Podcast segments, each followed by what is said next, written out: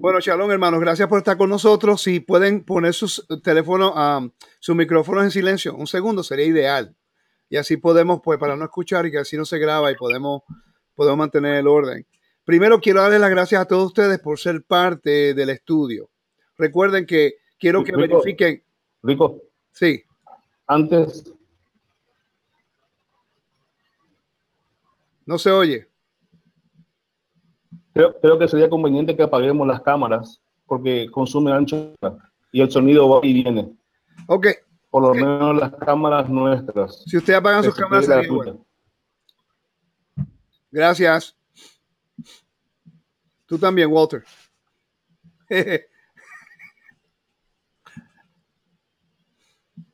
ok, entonces Ah, la idea es de poder nosotros compartir estas cosas y, aprender juntos. Así que le doy muchas gracias a todos ustedes por estar con nosotros y darme la oportunidad de poder compartir lo que estoy aprendiendo, ¿ok? Y si yo estoy equivocado en algo, yo lo arreglo. Pero aprendamos a ser rápido a escuchar y lento para rechazar algunas cosas que a lo mejor no estamos acostumbrados. Ok, entonces, Abrimos una, palabra de oración. Padre Abraham, y San Jacob, te damos gracias, glorificamos tu santo nombre y, y sabemos que tú eres justo, santo y fiel.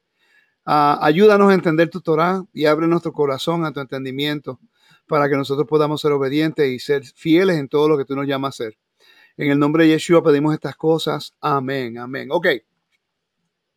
Vamos a hablar acerca de justicia y bondad en el ámbito de, de lo que es ámbito real. ¿Ok? Abran ahora en la, eh, el chat o donde ustedes estaban, uh, el estudio que les envié. Vayan a la página 27 ¿okay? del PDF y voy a compartirlo aquí para que ustedes lo puedan tener conmigo. ¿Ok? Perfecto. Entonces estamos viendo ahora mismo uh, donde nos vamos a concentrar.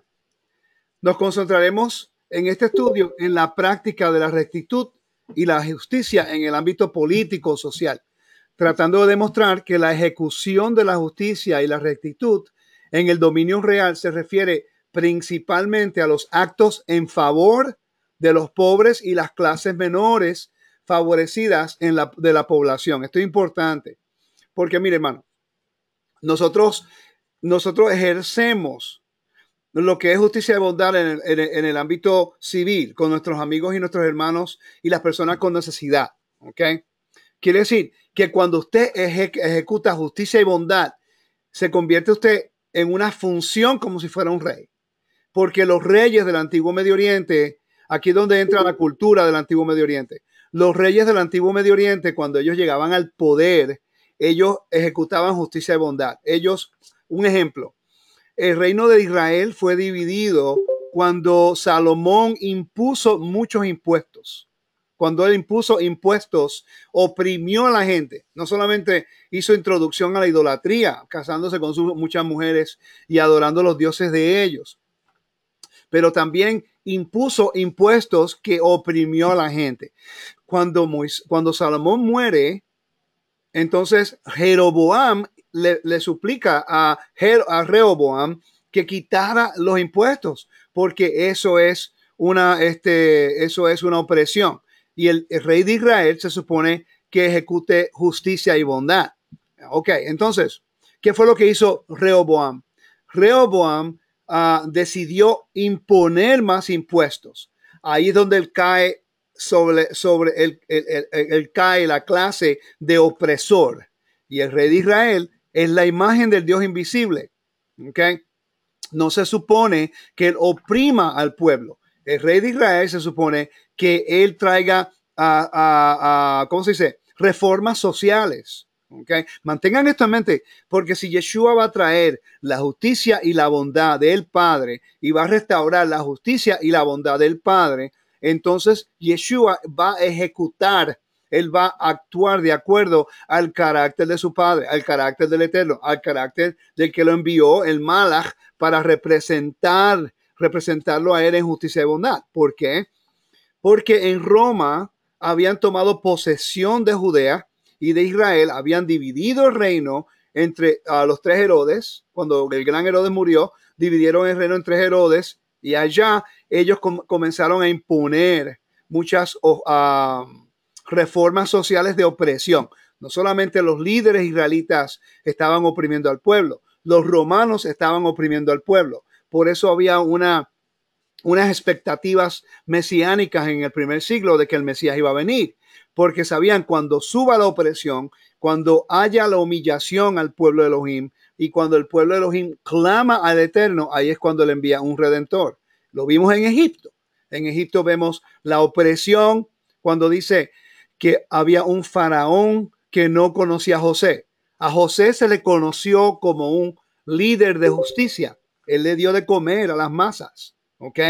Y fue líder de justicia. Exaltó al faraón y en su, en su realeza por las obras de José, una tipología del Mesías, bien, bien pronunciada allí. Entonces, cuando el próximo faraón entró, que no conocía a José o no estaba al tanto de la justicia y la bondad de José, él oprimió al pueblo.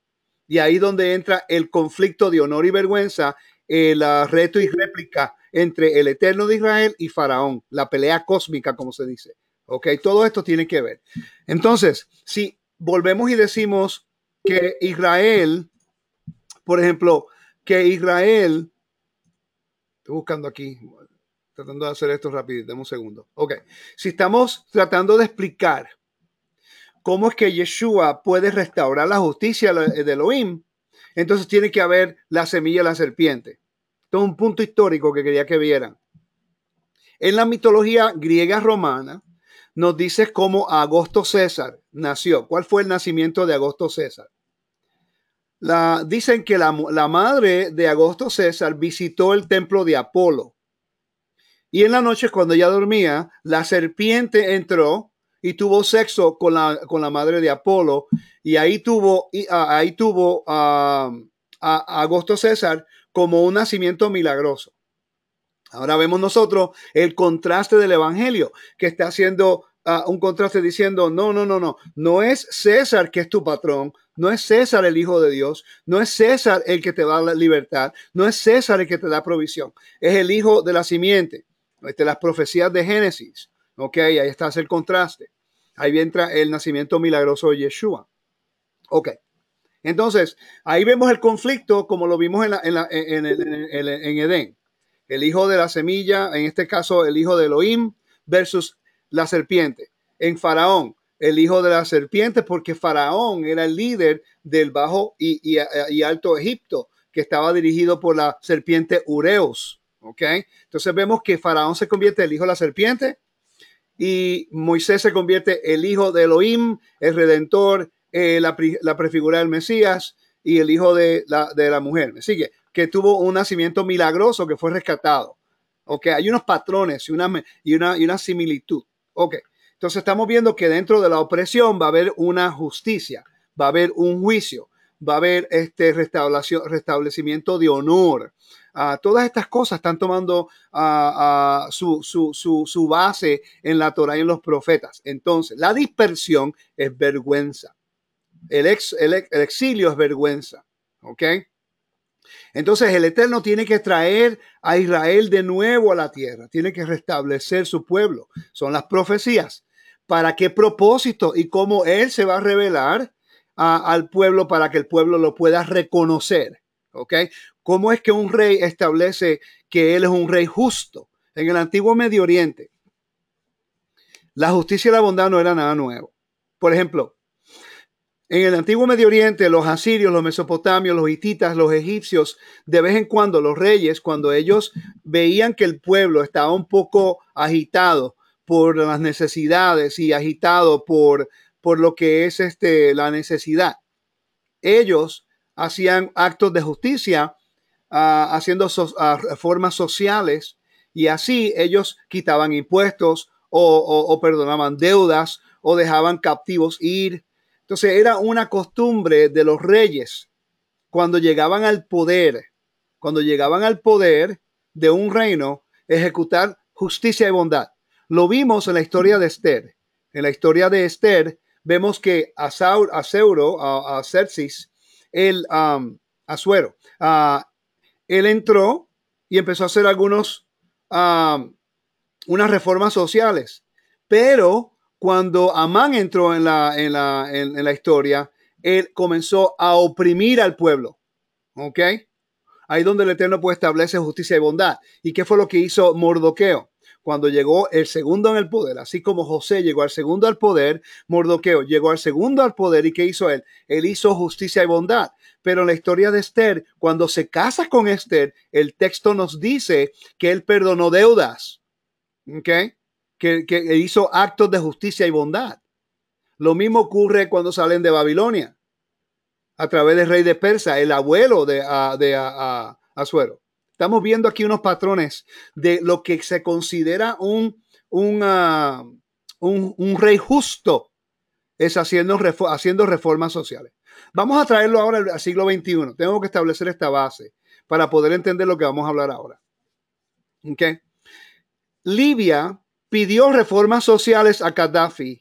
Gaddafi declaró una guerra en contra del pueblo. Eso es opresión. El pueblo se levanta, guerra civil. Afganistán, mucho tiempo atrás, es lo mismo. Irán, en este momento el pueblo se está levantando por la opresión del Islam y el pueblo se está levantando. ¿Y qué hace el liderazgo? Mata a su, a su propio pueblo. Irak, lo mismo. Siria, exactamente lo mismo. Jordania, no. Jordania, los palestinos se levantaron porque el 80% de los palestinos, de, los, de, la, de la ciudadanía de Jordania son palestinos. Y para que el rey pudiera tener el favor de los palestinos, él se casó con una princesa palestina, una mujer de alto rango y honor de los palestinos. Entonces, cuando ellos pidieron unas reformas sociales, el rey de Jordania fue astuto y él dio unas reformas sociales y el pueblo está tranquilo. ¿Ok? Entonces, cuando el pueblo pide y clama a su rey y clama y hace un clamor, como lo hicieron en Egipto, un rey justo tiene que responder. Ese es el deber de un rey. Ahora, no quiere decir que tú lo vas a manipular o tú vas a demandar que lo haga, sino que su deber legal de acuerdo al convenio para mantener su honor y para declarar justicia y bondad, que es su carácter, entonces él escucha el clamor y el gemir del pueblo. Cuando él contesta una respuesta a una pregunta que tú tengas, una situación en tu vida y te da la libertad de esa situación, él se convierte en un rey justo, crea reciprocidad y ahora la, misericordia y la justicia que él te da aquí, tú la quieres extender aquí en lo, vertical y lo horizontal. Por eso es que los mandamientos están escritos de esa forma. Los primeros cuatro entre tú y el Eterno, los otros seis entre tú y tu, y tu prójimo. ¿Ok? Quiere decir, Apunten esto, es importante. Tenemos el ejemplo de los mandamientos dentro de lo que se llama el Shemitah y el jubileo. Los primeros cuatro mandamientos es el Eterno ejecutando justicia y bondad en un convenio contigo, entre tú y el Eterno. ¿Ok? Y los próximos seis entre tú y tu prójimo. El Shemitah, que es la, el descanso de la tierra al séptimo año, y la liberación de los, uh, de los uh, siervos hebreos. Tú no, si tú eres israelita, tú no puedes tener un israelita como tu, como tu, como tu esclavo. Siervos. ¿Por qué la diferencia de un esclavo a un siervo? Porque un siervo en Israel era tratando de levantar el honor, la integridad y la dignidad de su prójimo cuando estaba en una deuda. Quiere decir que si a Walter me debe a mí uh, 10 mil dólares y no puede pagarlo. Su nombre, su integridad, su honor, su dignidad y la genealogía de su nombre va a sufrir vergüenza si él no paga su, deuda. Yo como israelita no puedo cobrarle a él impuestos, no puedo oprimirlo, ¿ok? Pero él tiene que mantener su honor. Entonces yo voy a permitir que él trabaje para mí para que él pueda pagar su deuda hasta seis años. En el séptimo año, él se va libre y su familia con él. Si él me da un hijo o una hija para pagar la deuda, yo no puedo abusar de ellos. Yo tengo que, si es una hija, tengo que proveerle un esposo y si no, ella tiene que ir libre, pero no puedo venderla para mantener el honor. quiere decir que hay justicia y bondad entre prójimo, que es la reciprocidad. En el ámbito civil refleja eh, la relación entre lo que es el Todopoderoso. Entonces, el Shemitah es cuando el hombre tiene la oportunidad de hacer el, de actuar como un rey. Cuando el hombre, después de seis años, en el séptimo año, libera y le da libertad al, al siervo y le restaura su honor, le restaura su identidad, le restaura su nombre y lo envía libre, que ya no hay una deuda. La reciprocidad del siervo es que él entiende que ese, uh, que ese amo es justo, es bueno, le conviene mantenerse dentro de la casa. Y él independientemente, él dice, no, yo quiero servirte a ti para siempre. Y él escoge que se le haga un convenio del umbral, eh, que es Éxodo 21. ¿Ok? Eso es voluntariamente. Él va a servir a ese amo para siempre porque él entiende que ese amo es justo, bueno y es íntegro. Entonces, el Shemitah es entre el hombre con el hombre, pero el jubileo es entre Elohim con todo Israel. ¿Ok? ¿Están conmigo?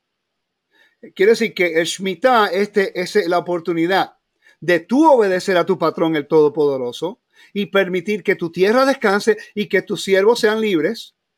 ¿Ok? Y porque lo haces todo en nombre del Eterno. Y el jubileo tiene que ver entre usted y el Eterno, entre el Todopoderoso y todo Israel. Mira la reciprocidad. Si nosotros ejecutamos justicia y bondad por 49 años, porque en cada ciclo de tu vida tú vas a tener una necesidad. Yo recuerdo en un momento en mi vida cuando tenía tanta deuda que si alguien me hubiera prestado 20 mil dólares, wow, eso hubiera sido el regalo más grande del mundo, porque me quitaba un peso tremendo de mi vida. Okay, pero el que lo hizo fue el Todopoderoso, por eso Él tiene todo mi corazón y toda mi fidelidad. Y por eso creo en Él completamente, porque Él me ha dado libertad de mi opresión que yo creé. Yo mismo creé mi, opresión. En los profetas hay un, un rey que hizo un convenio. Hizo un convenio y dijo, no, nosotros vamos a dejar libres a los cautivos. Yo creo que Jeremías capítulo 34, 37, uno de esos dos. Pero después los tomó cautivo de nuevo. Quiere decir que el Dios de Israel, porque el rey representa al Dios de Israel, el Dios de Israel es un hombre, en este caso, si el rey no hace lo que la Torah dice y rompe su palabra y deja ir a los cautivos y después los toma cautivos de nuevo, está enseñando que su Dios, su Elohim, es un Elohim que no guarda su palabra ni su juramento. Y por eso ellos fueron a la dispersión, a la dispersión. Una de las razones porque fueron a la dispersión. Fueron por opresores. Tú no quieres ser un opresor en el reino de Elohim. ¿Ok? Hermanos, si me dan en el chat, ponen algo para saber que están conmigo. Porque como no, me, no lo estoy viendo. Pero yo espero que esto tenga, la introducción tenga sentido. Ahora vamos a entrar un poco más acerca de, de lo que quería compartir con ustedes. ¿Ok? Perfecto. Ok. Entonces. Vamos a compartir la página, la the screen, para que puedan verlo. Estamos en la página 27 del PowerPoint o del estudio. Vamos a definir lo que es justicia, ¿ok? Justicia es, se llama sadaká. Orden correcto, comportamiento adecuado, es un artículo del comentario Anchor Bible Commentary, el comentario bíblico Anchor, que es uno de los buenos que hay. La palabra sedek o sadaká se utiliza con frecuencia en coordinación o con o, con, o en paralelismo con mishpat, orden. Todo es restauración de orden, from caos a orden, ¿ok? La combinación sedek, sedaka o mishpat, mishpat ve sadaka, es en esencia una endiades, en diadis, que describe el orden correcto de la vida de las personas que están puestas ahí y permitido por Elohim. Isaías 1.21, 16.5 y 32.1. Verifiquen esos versículos cuando tengan tiempo, ¿ok? El primer uso de la palabra mishpat vesadaka, la palabra, esas dos palabras se encuentran en Génesis 18, 19. Dice, pues yo me he dado a conocer a él, Abraham, para que él dé órdenes a sus hijos y a su casa después de él, para que guarden el camino de Yahweh y para que hagan lo que es recto y justo. De acá. Mira qué interesante, porque de aquí parte el mensaje de Pablo, hermanos. Pablo entendió esto. Y aquí parte el mensaje de Pablo a los gentiles, que un acto de caridad, un acto de justicia es brindarle a toda la humanidad la libertad absoluta y les da el regalo de vida eterna que el judío ya tenía porque está guardando el convenio. ¿Ok? El judío guarda el convenio, guarda las fiestas, guarda el Shabbat y hace lo que el Eterno dice en su obediencia. Estamos hablando del que obedece la Torah, el que tiene convenio. Una de las cosas es que vamos a ser restaurados al jardín de Edén. En el jardín de Edén, en el milenio, es cuando va a haber salvación. ¿Ok? Entonces ellos perdieron eh, lo que es la importancia de Yeshua o de la salvación a, a través de la desobediencia y la rebelión. Entonces el Eterno envía a su Hijo para restaurarlos de nuevo a su herencia, para restaurar el convenio, para que tomaran el mando que se le dio a Abraham y que ellos pudieran enseñarles a las naciones que el pueblo de Dios es un pueblo justo. ¿Por qué? Porque el Eterno es justo y el pueblo de Israel representa al Elohim de, de la creación. Quiere decir que las acciones de Israel tienen que ser de acuerdo al carácter, de acuerdo a la justicia y la bondad del Creador, de su Dios, porque somos nosotros Adán, que estamos siendo restaurados como Adán. Entonces, dice, para que guarden el camino de Elohim y que hagan lo que el resto es justo. Quiere decir que un creyente en Yeshua tiene que ser una persona que actúa de acuerdo al carácter de Dios no solamente en hacer buenas dádivas, pero también en lo que es hacer justicia y bondad o obediencia en la Torah. El cristianismo, hermanos, tiene parte y el judaísmo hace los dos, pero se mantiene aislado. El judaísmo guarda la Torah y hace justicia y bondad, pero no quiere que nadie de las naciones entre. El cristianismo quiere que todo el mundo entre, pero no enseña lo que es la obediencia al mandamiento y hace justicia y bondad. Es algo interesante, una dinámica que nosotros debiéramos ser el puente de reconciliación. Nosotros debemos guardar el mandamiento y aprender más de las cosas que hace a, los judíos en su contexto de lo que es de acuerdo a la Torah, ¿no? Y hacer los, actos de, dádivas del cristianismo que están correctos de acuerdo a la Biblia, pero con la intención de llevarlos a obedecer la Torah, no que llevarlos a que vayan a, adorar a otros dioses. ¿Por qué? Porque si yo hago un acto de buena dádiva contra una, con una persona y después lo llevo a celebrar Easter de los, de los paganos, Easter de, y Navidad, ¿a quién se le atributa el honor? ¿Al Eterno de Israel de acuerdo a su Torah? ¿O a, una, observancia de un Dios que no es de acuerdo a la Torah? ¿A quién se lleva el honor? Le estamos dando una, una, una, una, un atributo de gracias a algo que no lo hizo. ¿Ok? Por eso tenemos que estar bien pendientes. Isaías capítulo 5, versículo 7. Dice, ahora bien, la viña de Yahweh Sebaot es la casa de Israel y los hombres de Yehudá son la planta que era de su delicia. Así que yo esperaba justicia, pero produjo iniquidad y rectitud, pero escuchen alaridos de por escuché, por escuchen alaridos de angustia. Ok, cuando usted lee Isaías capítulo 1 al capítulo 6, se llama una, se llama eso en el ámbito de, de convenios, una demanda del convenio. Ok, esto es bien claro que quiero que vean. Una demanda del convenio. En el antiguo Medio Oriente, cuando una persona no obedecía a su rey, a su soberano, el Eterno enviaba, esto es importante, el Eterno enviaba dos tipos de mensajeros. Quiero que regresen a mí rapidito. Ok. Cuando, cuando, el, um, cuando un rey tenía un vasallo y no se estaba aportando con obediencia al convenio, ese rey enviaba a ese vasallo que se está revelando dos tipos de mensajeros. Esto es sumamente importante porque revela el rol del Mesías. Si el rey ama a ese vasallo, un rey vasallo, y, hay, una, y hay un vínculo, un vínculo de relación porque ese vasallo le dio su hija para que se casara con él, para crear una unidad en el convenio. Pero que ahora el vasallo quiere darle un tributo a otro rey. Yo como el rey soberano como lo amo y tengo una, una amistad con él, yo enviaría a uno de mis mensajeros reales más acercado a mí. Puede ser mi hijo, puede ser un tío, puede ser este, un, ah, un, diplomático que todo el mundo conoce, pero lo envío con un mensaje directo mío. Cuando el vasallo ve quién es el mensajero, él sabe si el mensaje es de reconciliación y amistad o si el rey soberano envía a un rey, a un mensajero de esta índole, un, un guerrero o un general o una persona que se encarga de enviar los mensajes ya, ¿ok? Y el vasallo ve que el que viene a dar el mensaje no es alguien acercado a la, a la, familia de, de, rey, sino que es un general, él sabe que el mensaje no es positivo. ¿Qué tiene que ver esto con el mensaje de justicia y bondad del Padre Israel en el primer siglo? El Eterno, como el soberano de todo, él envía a su Hijo. De su corte celestial, Él envía a su Hijo, el más amado, el primogénito de toda la creación.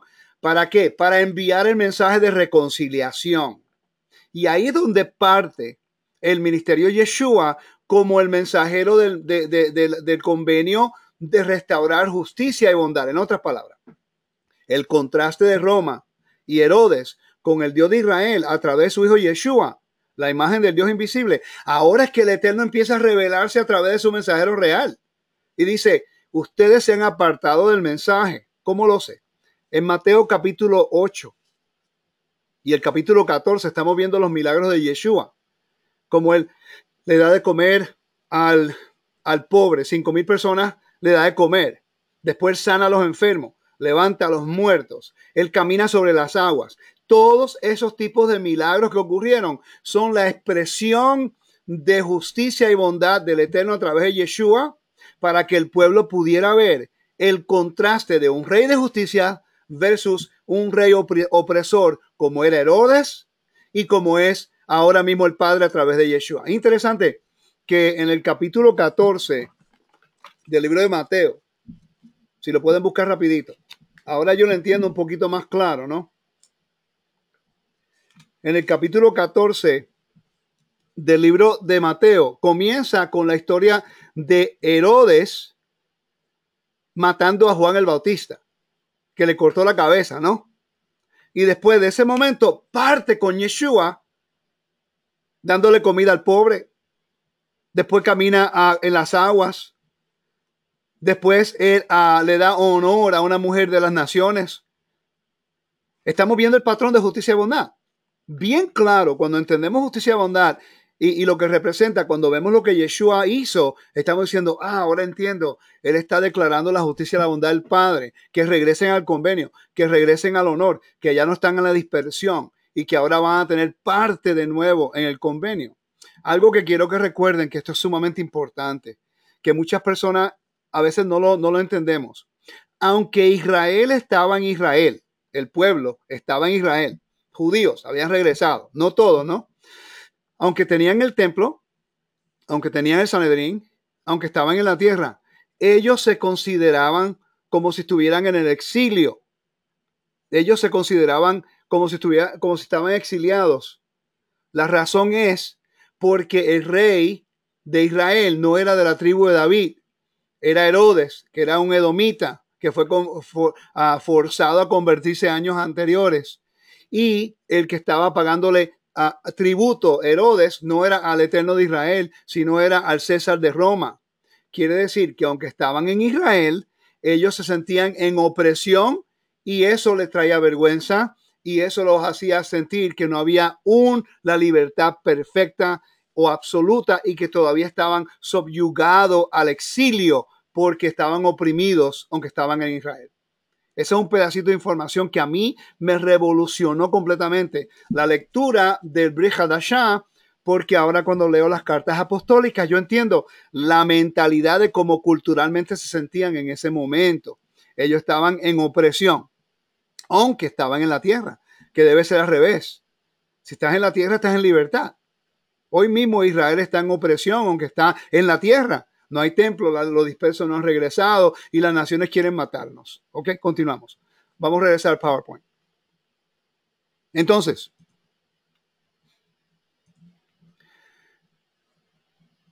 Jeremías capítulo 4, deme un segundo. Ahora,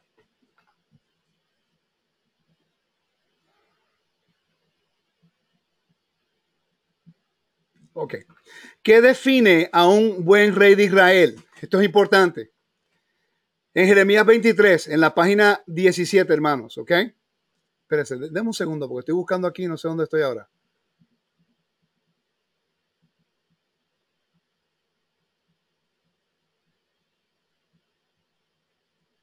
Voy al revés. Discúlpenme, hermanos. Ok, ahora estoy bien. Aquí vamos.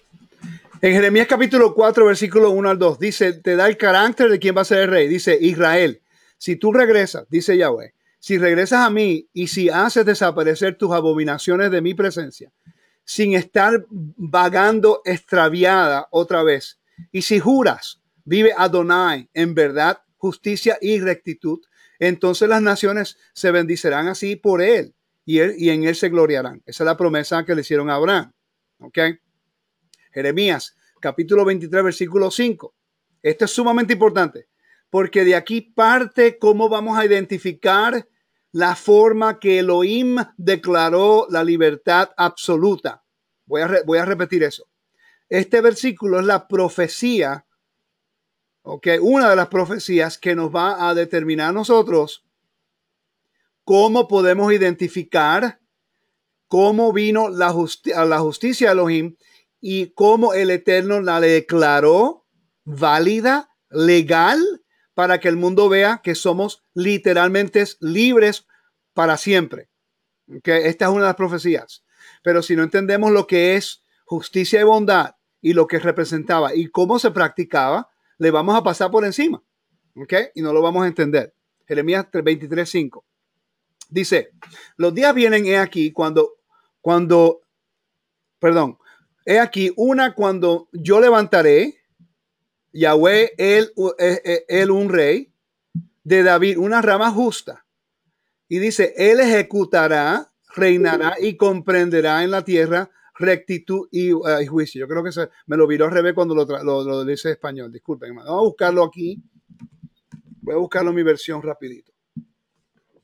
Como que se leyó al revés. Jeremías capítulo 23. Jeremías 23, versículo 5. Dice, ahí dice, ah, vienen los días y declara Adonai, cuando levantaré una rama de justicia en David y él reinará y ejecutará justicia y bondad en la tierra. Ok, justicia, justicia y bondad en la tierra. Así que se lee ese versículo. Entonces dice Salmos 89, versículo 14 y Salmos 97, versículo 1 y 2. Lee más o menos esa forma. Vamos a buscarlo porque me lo, me lo, me lo, cuando hice la traducción me lo, lo hice correctamente. Voy a buscar aquí rapidito los versículos en, en español. Salmos 89, Versículo 14 dice,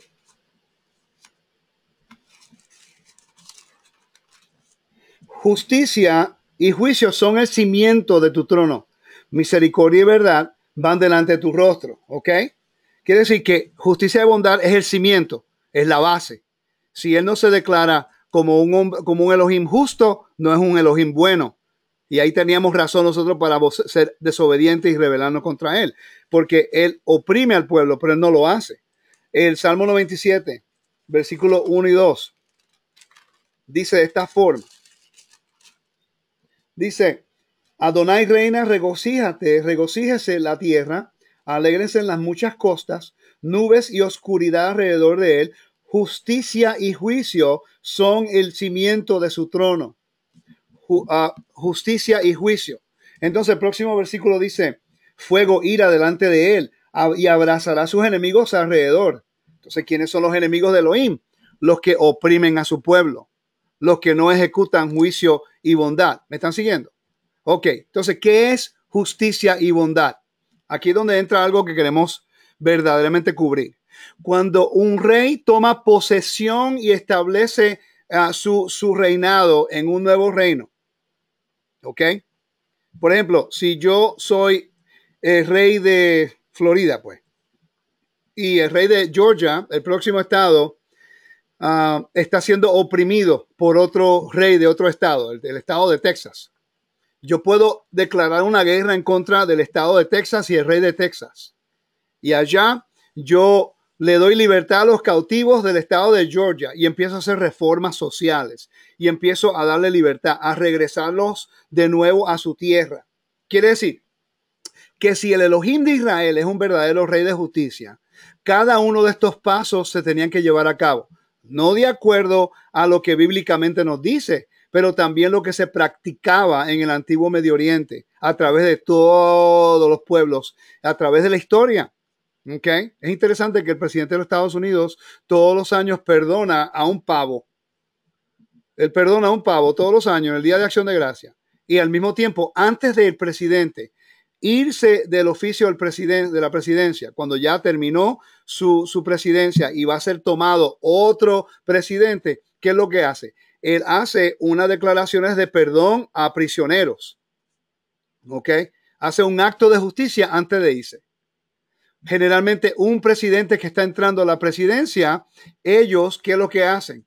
Ellos toman una decisión de entrar y prometen a la audiencia, ellos prometen al pueblo para que sean elegidos como presidente reformas sociales. ¿Y cuáles son? Los puntos principales de un presidente americano para ser elegido que la gente está escuchando. Una, protección. Dos, o ayudar a los, a los ancianos el Medicaid, Medicare, Social Security, Seguro Social. Y tres, cuidar a los que tienen hambre y que no tienen trabajo. Si un presidente tiene buenas, uh, uh, una acción de plan para suplir a necesidad que pueda traerte trabajo, que te quite los impuestos, que te asegure la seguridad del país y que también ayude al necesitado, al pobre y a las viudas y al anciano, ese hombre va a ser elegido presidente en todos los lugares. Chávez en Venezuela. Yo viví en Venezuela seis años. En Venezuela. Chávez entró con lo que es socialismo. Los líderes que, uh, que había anteriormente en Venezuela, la corrupción y el impuesto y el impuesto que estaban imponiendo a la gente crearon una sociedad que estaba cansada de lo que ellos percibían era opresión. Entró Chávez y se aprovechó de la opresión y les dijo, te voy a dar algo mejor. Entonces él dijo, socialismo, todo el mundo es igual. Le voy a quitar al rico y te lo voy a dar al pobre. Y empezó a darle al pobre, darle al pobre, oprimiendo al rico.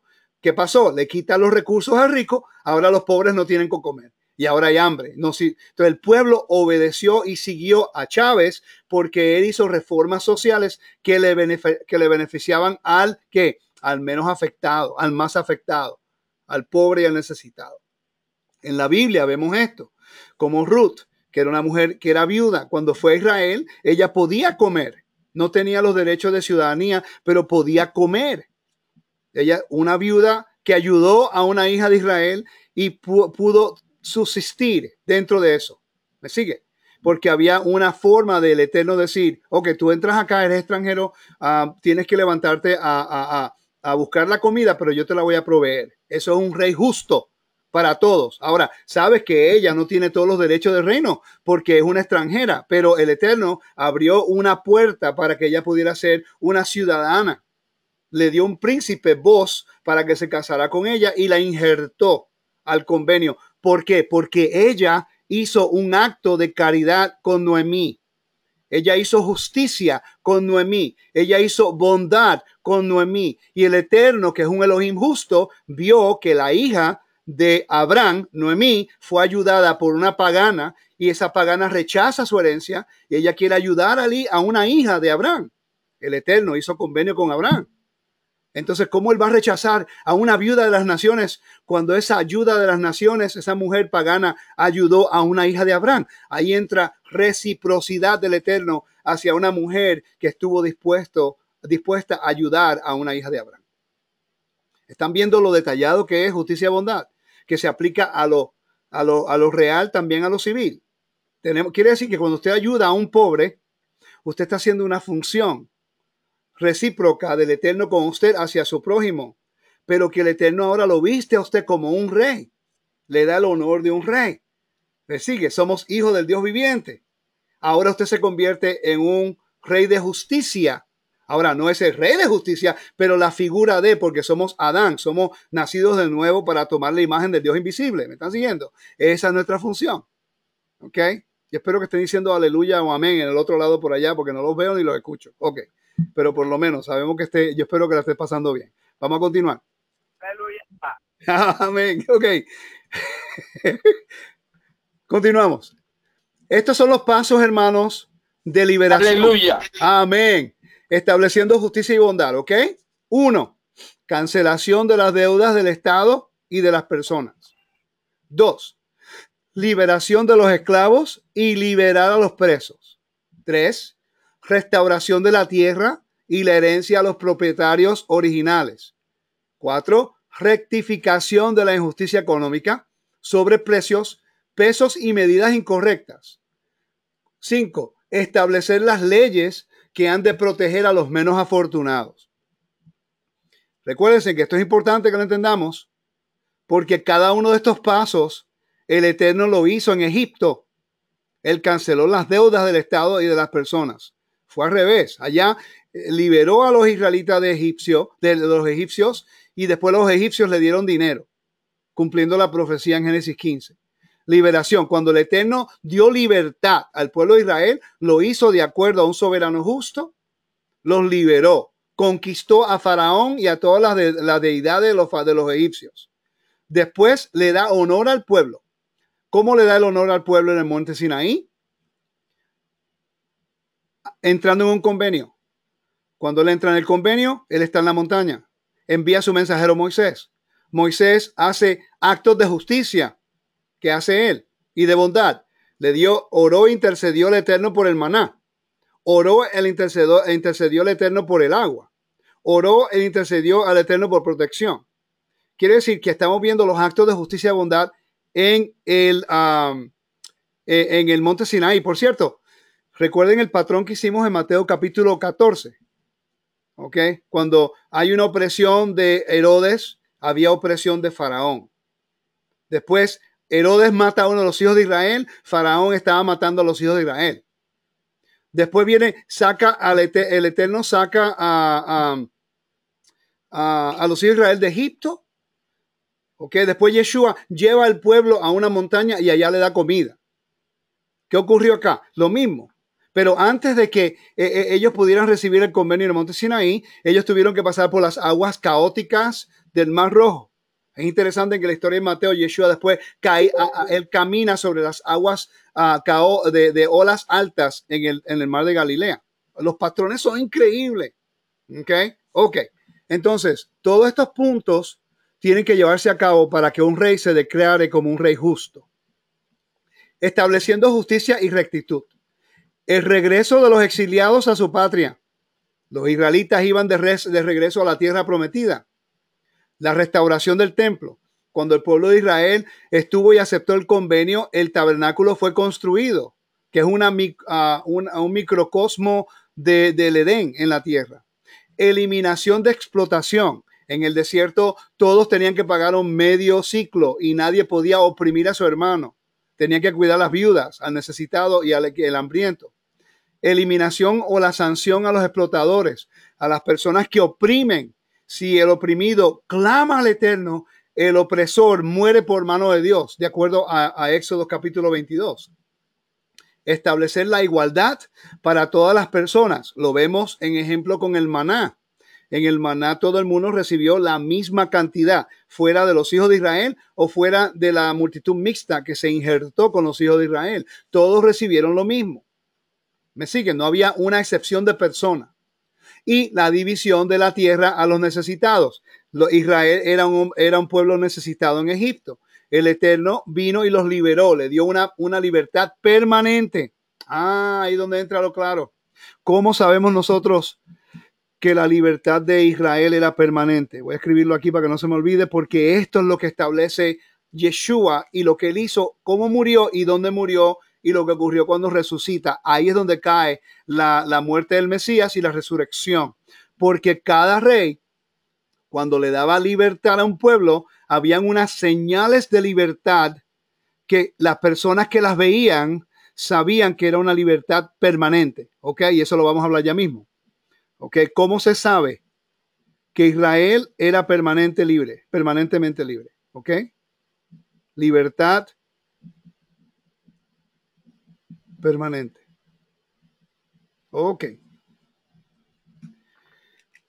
Establecer igualdad entre las personas, división de la tierra a los necesitados. Cuando llegaron al monte Sinaí, todos salieron de Egipto en sus tribus, de acuerdo a Números capítulo 33. Cuando llega al monte Sinaí, todos son divididos, se le da una herencia, se le da uh, una promesa de la herencia, se le da una piedra en el pectoral del sacerdote, del sacerdote como remembranza de, del convenio, se le da uh, nombre a las tribus, se le da un pedacito de terreno de guardar que alrededor del tabernáculo, porque ellos tienen que guardar la santidad del campamento. ¿Ok? Próximo.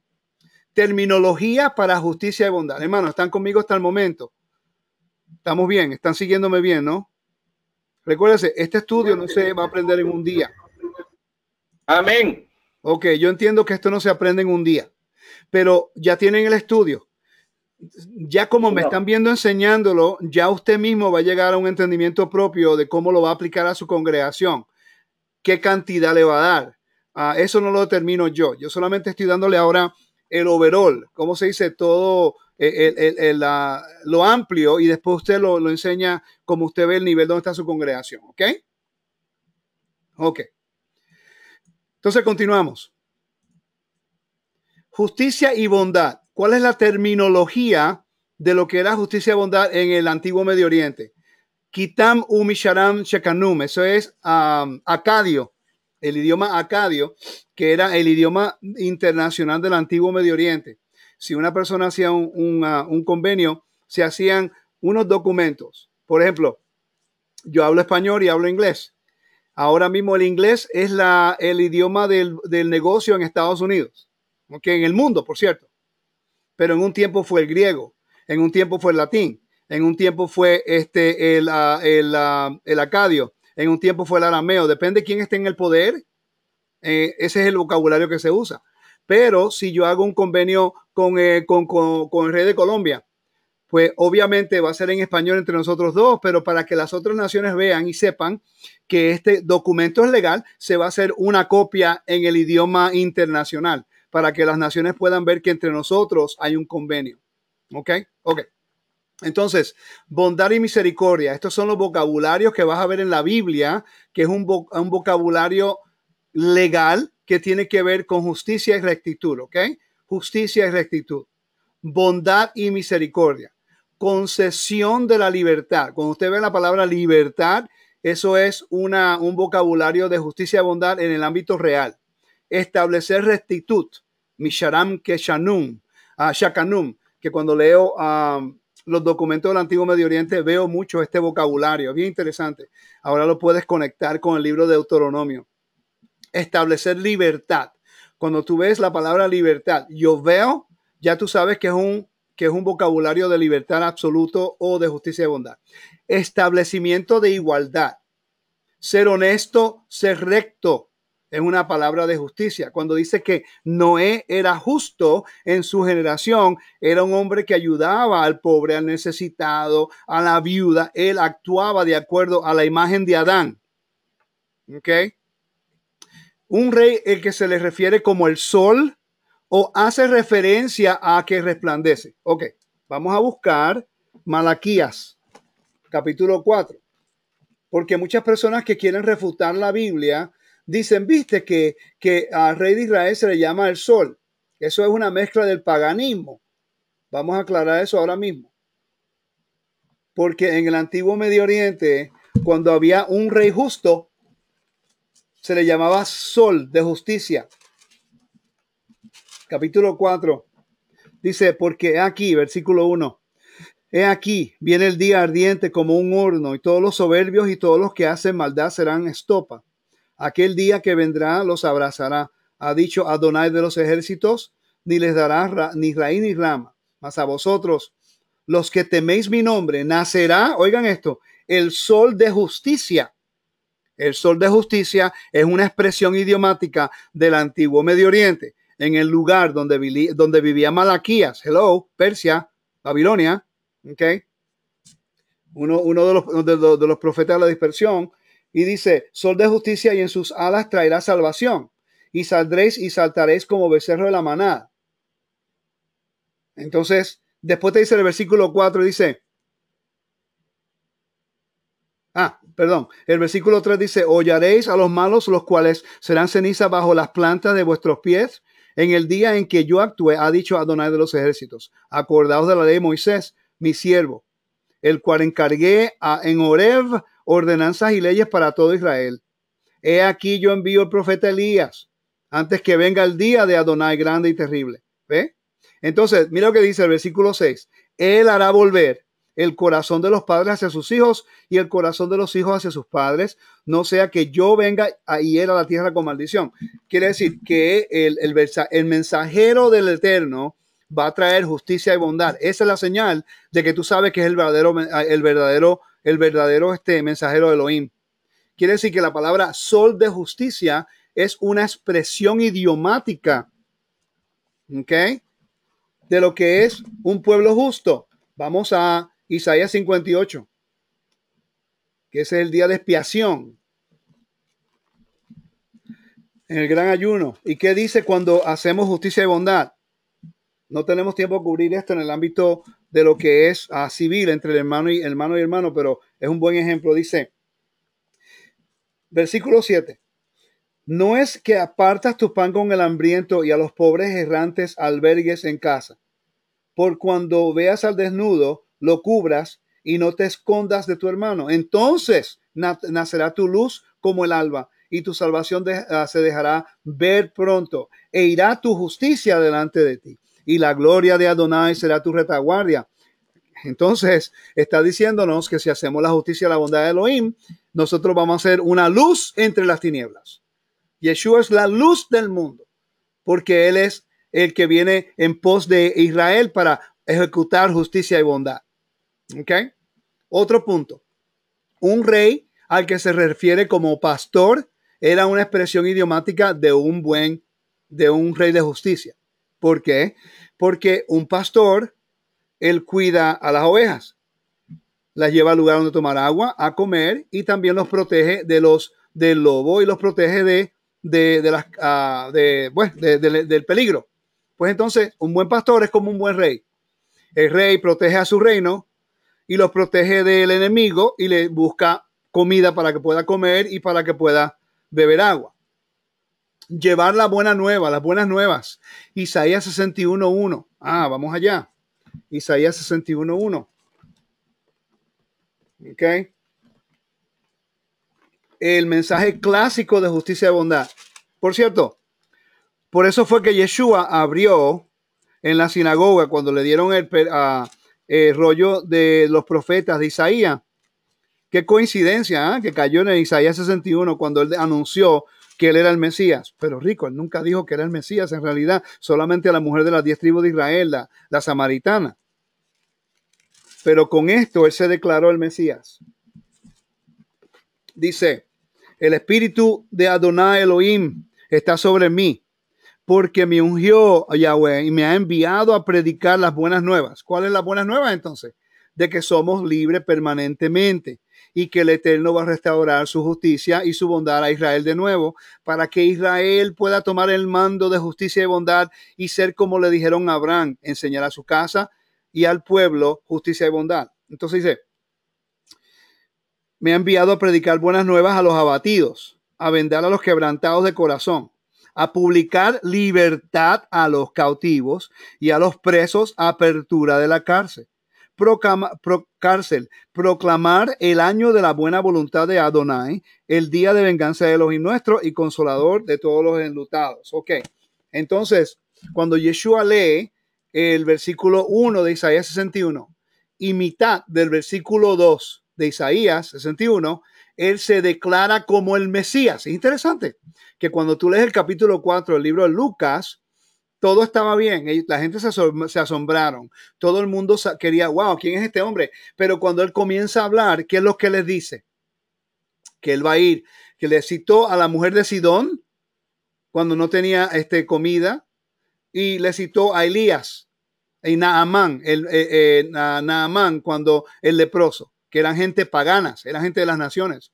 Cuando Yeshua le mencionó que el evangelio también iba a ser a las naciones, no solamente Israel. Ahí fue cuando Israel se enojó y lo quería votar y lo, lo votó de la sinagoga, quería matarlo.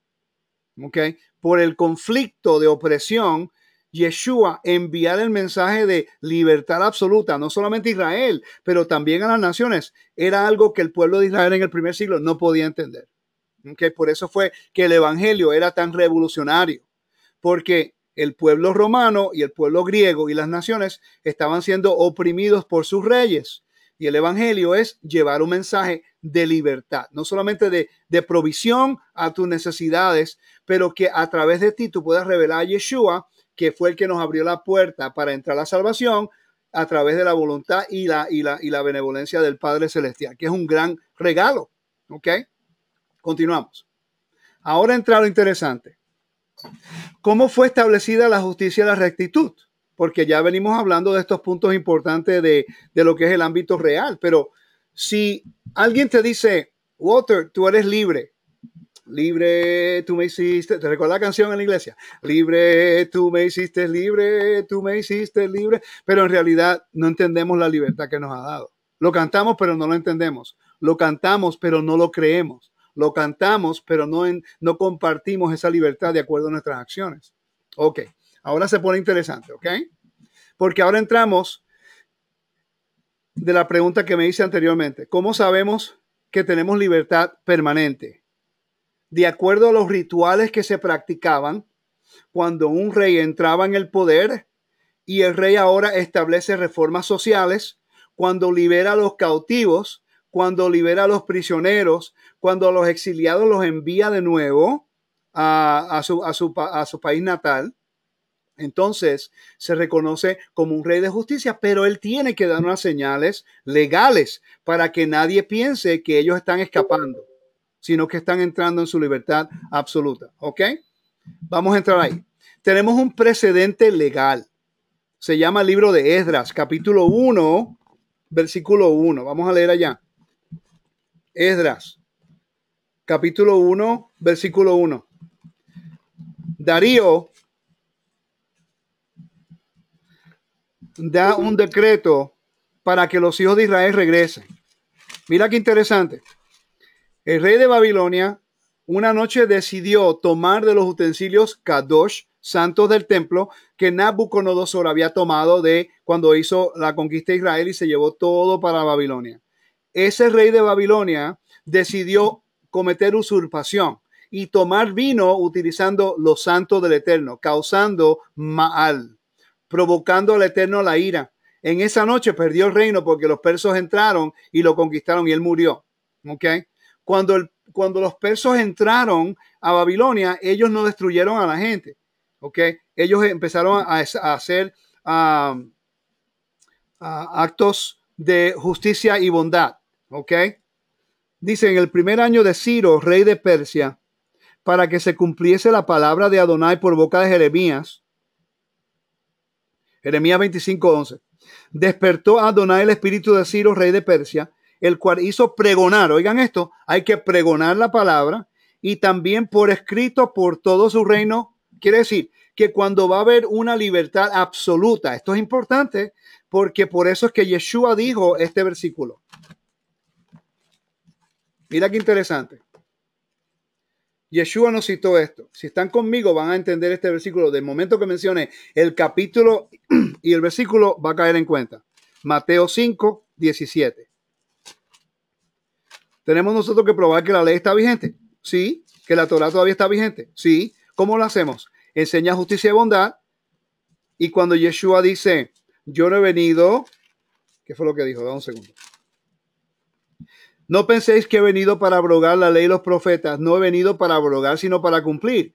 Y mira qué interesante, porque de cierto os digo que hasta que pasen el cielo y la tierra, ni una jota, ni una tilde pasará de la ley hasta que todo se haya cumplido. De manera que cualquiera que quebrante uno de estos mandamientos muy pequeños y enseña a los hombres muy pequeños será llamado en el reino de los cielos. Mas cualquiera que los haga y los enseñe, este será llamado uh, grande en el reino de los cielos. ¿Ok? Pero mira lo que dice el versículo 20, que generalmente la gente le pasa por encima. Porque os digo que si vuestra justicia no fuere mayor que la de los escribas y fariseos, no entraréis en el reino de los cielos. Inmediatamente hace el contraste que Yeshua vino a restaurar el convenio. No puede anular el convenio, porque si anula el convenio, ¿cómo puede ejecutar justicia y bondad cuando él, cuando él viene, proviene del Eterno haciendo esa justicia y bondad? No tiene lógica. Entonces tiene que haber un decreto, pregonarlo por palabra y, y también por escrito. Ahí donde entra la Torah y el Evangelio. Si tú predicas la justicia de Dios, pero no hay convenio, el mensaje no está completo. ¿Ok? Una pregunta a todos ustedes. ¿Cómo se sienten ustedes saber que el Eterno de Israel ha pensado también de ustedes, que los ha llamado en estos tiempos y esperó por cada uno de ustedes, porque estamos en la iglesia mucho tiempo. Estamos hablando en contra de la ley. Estamos hablando en contra de nuestra libertad absoluta. Estamos hablando del lugar donde contiene el derecho civil y el derecho legal de nuestra existencia. Y estamos diciéndole a la humanidad, tengo unas buenas noticias, noticias para ti. Ah, el Mesías vino para abrogar la ley, para quitar las fiestas señaladas, para que tú no fueras libres. Eso es lo que estábamos preguntando, estábamos predicando. Y el Eterno nos perdonó cuando estábamos minimizando su Biblia, cuando estábamos minimizando su plan de restauración. Ahora los llama la Torah para que ustedes se conviertan en los reyes de justicia. ¿Ok? Para que le vaya a dejar saber a todo el mundo de que el rey de Israel le ha dado libertad absoluta, aunque estamos en rebelión, él nos perdonó. Y que ahora tenemos acceso a su reino para entender estas cosas. Quiere decir que nosotros tenemos que entender los pasos de lo que, cómo fue establecida la justicia y la bondad. Versículo 2 de, de Esdras. Hermano, hermano Rico. Sí, dígame. Cierra todos los micrófonos, por favor, de, de, la parte inferior ahí de tu pantalla. Ok, ahí voy. Cierra todos los micrófonos. ¿Me escucha?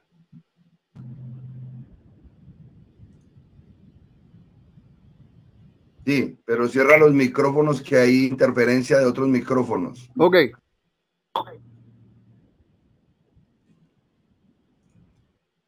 Ok, ahora. Entonces, en, en, Esdras capítulo 1 y versículo 2 dice, así ha dicho Ciro, rey de Persia, Adonai Elohim de los cielos, me ha dado todos los reinos de la tierra y me ha mandado que le edifique casa en Jerusalén, que está en Judá. Quien haya entre vosotros de vuestro pueblo, sea Elohim con él, suba a Jerusalén, que está en Judá, edifique la casa de Adonai de Israel, él es Elohim, Adonai Hu Elohim, el cual es en Jerusalén. Y, a todo que, el que haya quedado en cualquier lugar donde more, ayúdenle los hombres, oigan esto, acto de justicia, ayúdenle los hombres de su lugar con plato, oro, bienes, ganado, además de ofrendas voluntarias para la casa de Elohim, el cual está en Jerusalén. Mira qué interesante. Eso ocurrió en el primer año de Ciro, haciendo reformas sociales. Eso es un acto de justicia y bondad. Por eso fue que Nehemías le fue fiel. Por eso fue que los israelitas le fueron fiel y muchos prefirieron quedarse en Persa, en Persia de regresar a Jerusalén. No entendieron que el Eterno ya había dado una profecía para que a través de Isaías y Jeremías, de que iban a ser un hombre en Persia, lo llamó hasta por nombre, de que iba a dar libertad absoluta para que pudieran regresar. Y en cambio, Israel, los judíos, 10% de ellos nada más regresaron. Menos del 10% regresaron. ¿Ok? Continuamos. Ya le leí Isaías capítulo 61, versículo 1. E Isaías capítulo 42, versículo 1. A ver si tengo los versículos aquí, pero no importa. Vamos, ya aquí tengo los versículos. Le leí ese ya. Isaías 61. El espíritu de Adonai Elohim está sobre mí. Ya cubrí eso, ¿no? Isaías 42.1 dice, he aquí mi siervo, a quien sostendré, mi escogido en quien se complace mi alma. Sobre él he puesto mi espíritu y él traerá justicia a las naciones, no solamente a Israel. Eh, el Eterno está utilizando a Israel como el vehículo de justicia y bondad, porque son la imagen del Dios invisible. Por eso es que tenemos que tener cuidado cómo tratamos al pobre, al necesitado, a la viuda.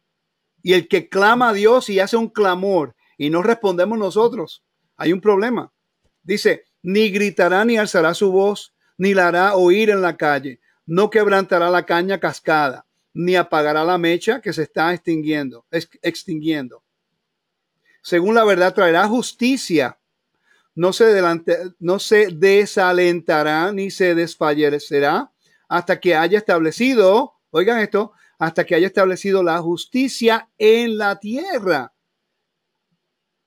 Y las costas esperan su ley. Es interesante, el Evangelio ha llegado a todas las costas de, de la tierra. No solamente es para Israel, es para toda la tierra. Aquí donde nosotros sabemos que el Evangelio es para toda la humanidad, no solamente para el judío. Entonces, una pregunta. No tienen que contestarla ahora con su micrófono, pero una pregunta. Háganse esta pregunta. Si el Eterno envió a Yeshua para restaurar su justicia y su bondad en la tierra, pero primero restaura a Israel en el convenio para que Israel vuelva de nuevo a tomar su mandato de justicia y bondad. Por eso fue que los milagros de, de cuando le dio el pan fueron a todos los que estaban allí y recogieron 12 canastas y había pan, ni una migaja se perdió. ¿Ok? Entonces estamos viendo nosotros el mensaje profético, las dos casas de Israel, es para que nosotros seamos restaurados al convenio para ejecutar justicia y bondad. Y si nosotros hacemos excepción de personas, estamos nosotros diciendo que el Dios de Israel oprime al necesitado y a la viuda y al pobre y al levita. Continuamos. ¿Cómo fue establecida la justicia y la, y la rectitud? ¿Se recuerdan de las señales que le estaba hablando anteriormente? Que yo les dije, ¿cómo sabemos que, son, que somos libres, verdaderamente libres? Perfecto. Vamos a hablar acerca de las señales que tenían que ocurrir para que entonces nosotros supiéramos que somos libre absoluto. Ok, primero, señales de libertad. El, el soplo del shofar. Ok, yo le voy a leer esos versículos ya mismo. Pero el soplo del shofar. Dos, levantar la antorcha como proclamación de libertad.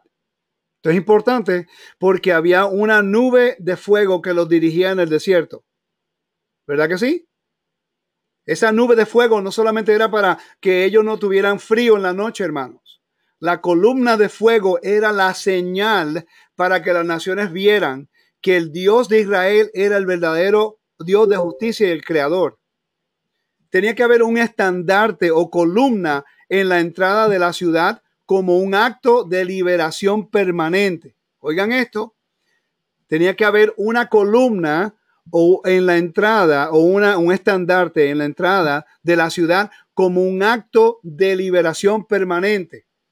Hermanos, por eso era que había cada, cada, cada tribu tenía su propia bandera, tenía su propia identidad, para que entendieran, aunque somos todo Israel, somos también una tribu libre, somos parte del convenio, todos estamos unidos. Por eso es que el judío, eh, ellos guardan el Shabbat, las fiestas, oran juntos, son un pueblo, aunque tienen costumbres diferentes, los Ashkenazi, los Mizrahi, tienen los Yemenites, tienen los, sefardí, tienen diferentes costumbres, pero cuando viene el convenio todos están unidos, oran a la misma vez. Ellos van a la sinagoga, hacen las oraciones iguales, ellos algunas variaciones, pero es todo igual. En las fiestas todos las hacen juntos, pero tienen su propia autonomía como costumbres, pero el convenio lo guardan juntos.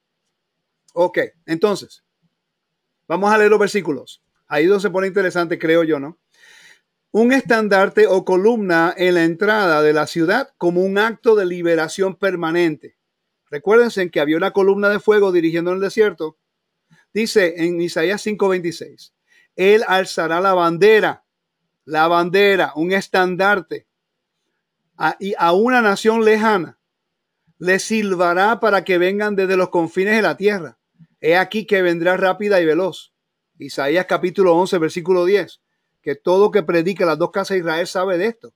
Pero una pregunta. Cuando sabemos de las dos casas de Israel, hemos nosotros considerado el mensaje de las dos casas de Israel como el evento culminante de la declaración de libertad absoluta, de restauración. Es uno de los pasos. Es uno de los pasos de reconocer a Yeshua, que vino para restaurar el reino. Dice, acontecerá en aquel día que las naciones buscarán a aquel que es la raíz de Isaí y que estará en pie como una bandera para los pueblos y su morada será gloriosa.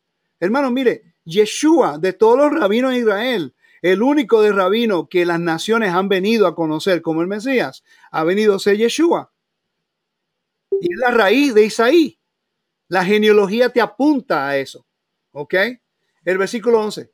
Asimismo acontecerá en aquel día que Adonai volverá a poner en su mano para recobrar el remanente que habrá quedado de su pueblo desde Asiria, Egipto, Patros, Etiopía Elam, Sinar, Hamad y las costas del mar. Eso es un acto de justicia. Por eso es que viene la segunda venida del Mesías. Por eso es que viene el sonido del shofar. Isaías 49, 22. Así ha dicho Adonai Elohim. He aquí yo alzaré mi mano hacia las naciones y levantaré mi bandera a los pueblos. Ellos traerán en su seno a tus hijos y tus hijas serán traídas en hombros. La clave de estos versículos es la bandera, el estandarte. Isaías 62, 10. Pasad, pasar por las puertas, preparar el camino para el pueblo, allanad, allanar la calzada, quitad las piedras, alzad bandera sobre los pueblos, porque la bandera representa honor y libertad. Por eso es que yo no puedo creer que hay americanos quemando la bandera americana. No entienden que están quemando, están quedando en vergüenza a este pueblo, minimizando la justicia de la, de la constitución de este pueblo, de este país. Y es una afrenta al presidente, porque eres el líder de justicia. Eso nunca hubiera ocurrido en Israel. Por eso que siempre los soldados son bien celosos en defender la bandera, porque ellos tomaron un juramento de protección en contra de los enemigos internos y externos del país. Y el soldado todavía vive bajo ese juramento. Por eso cuando un soldado veterano ve a una persona quemando la bandera, él está dispuesto a pelear de nuevo por defender esa libertad, porque él puso su vida en peligro para defender la libertad. ¿Ok? Continuamos. En el Sidur se hace esta oración todos los días. De cabe shofar gadol de Jeutenu. Besanet le kabet goloyutenu. Bekabetzenu yaha me alfa kamfot le Adonai, Mekabet Nijeamo Israel. Dice, haz que suene el gran shofar por nuestra libertad. Todos los días, hermanos, los judíos están orando tres veces al día por a Kibbutz Galiot, la reunión de los exiliados. Y de repente nosotros vamos y llegamos a Israel y le decimos, yo lo hice una vez, por cierto. Yo fui donde un judío y le dije, oye, gracias por orar por mí. Y, dice, um, ¿qué tú quieres decir con eso? Yo digo, Kibbutz Galiot, gracias porque tu oración llegó al cielo. Tu oración me fue a, restaurar de Puerto Rico a Estados Unidos y regresé al convenio de nuevo. ¿Sabes lo que me dice? No, la Torah no es para ti. La Torah es para allá. La Torah es para esta gente. Solamente quédate con las siete leyes Noé. No, eso no es para ti. Este hombre estuvo orando por mí porque yo soy uno de los dispersos de Israel. Todos los días. Y por cierto, el estandarte que habla ese, versículo, hermanos, haz que suene el gran shofar por nuestra libertad.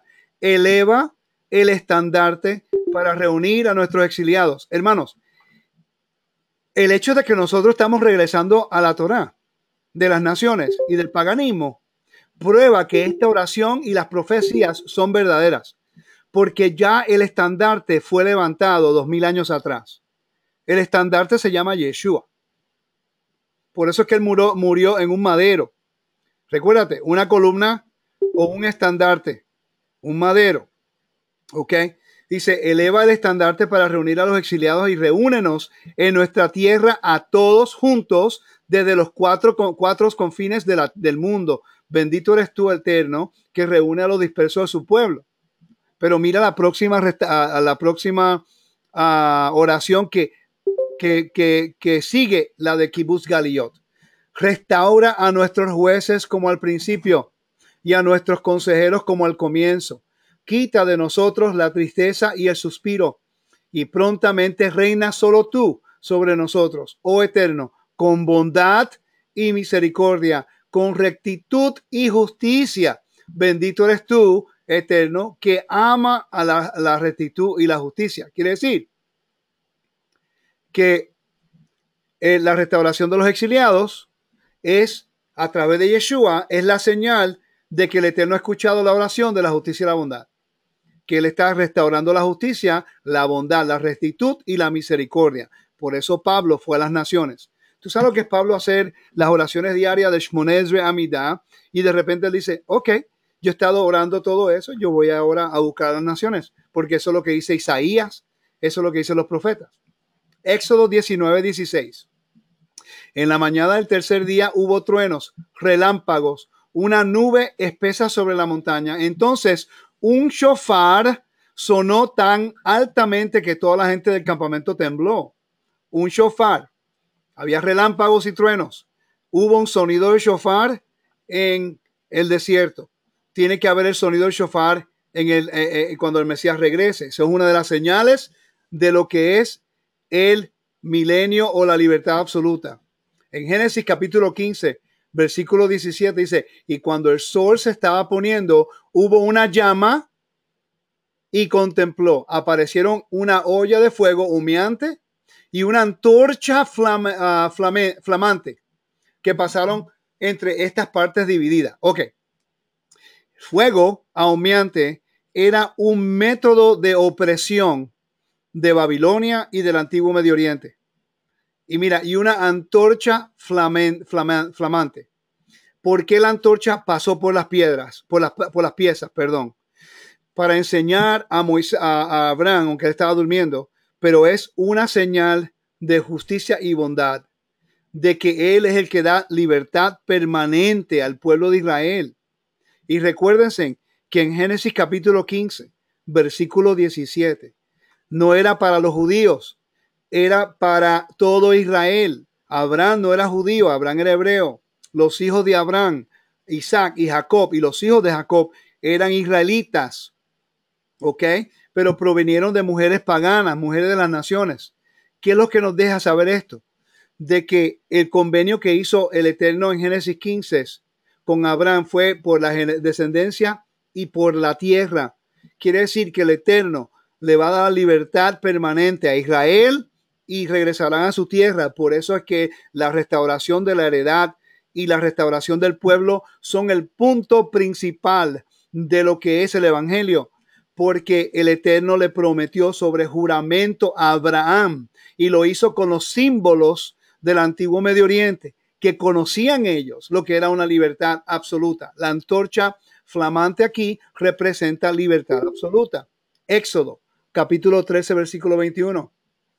Adonai fue delante de ellos, oigan esto, Yahweh fue delante de ellos en una columna de nube durante el día para guiarlos en su camino y de noche en una columna de fuego para darles luz.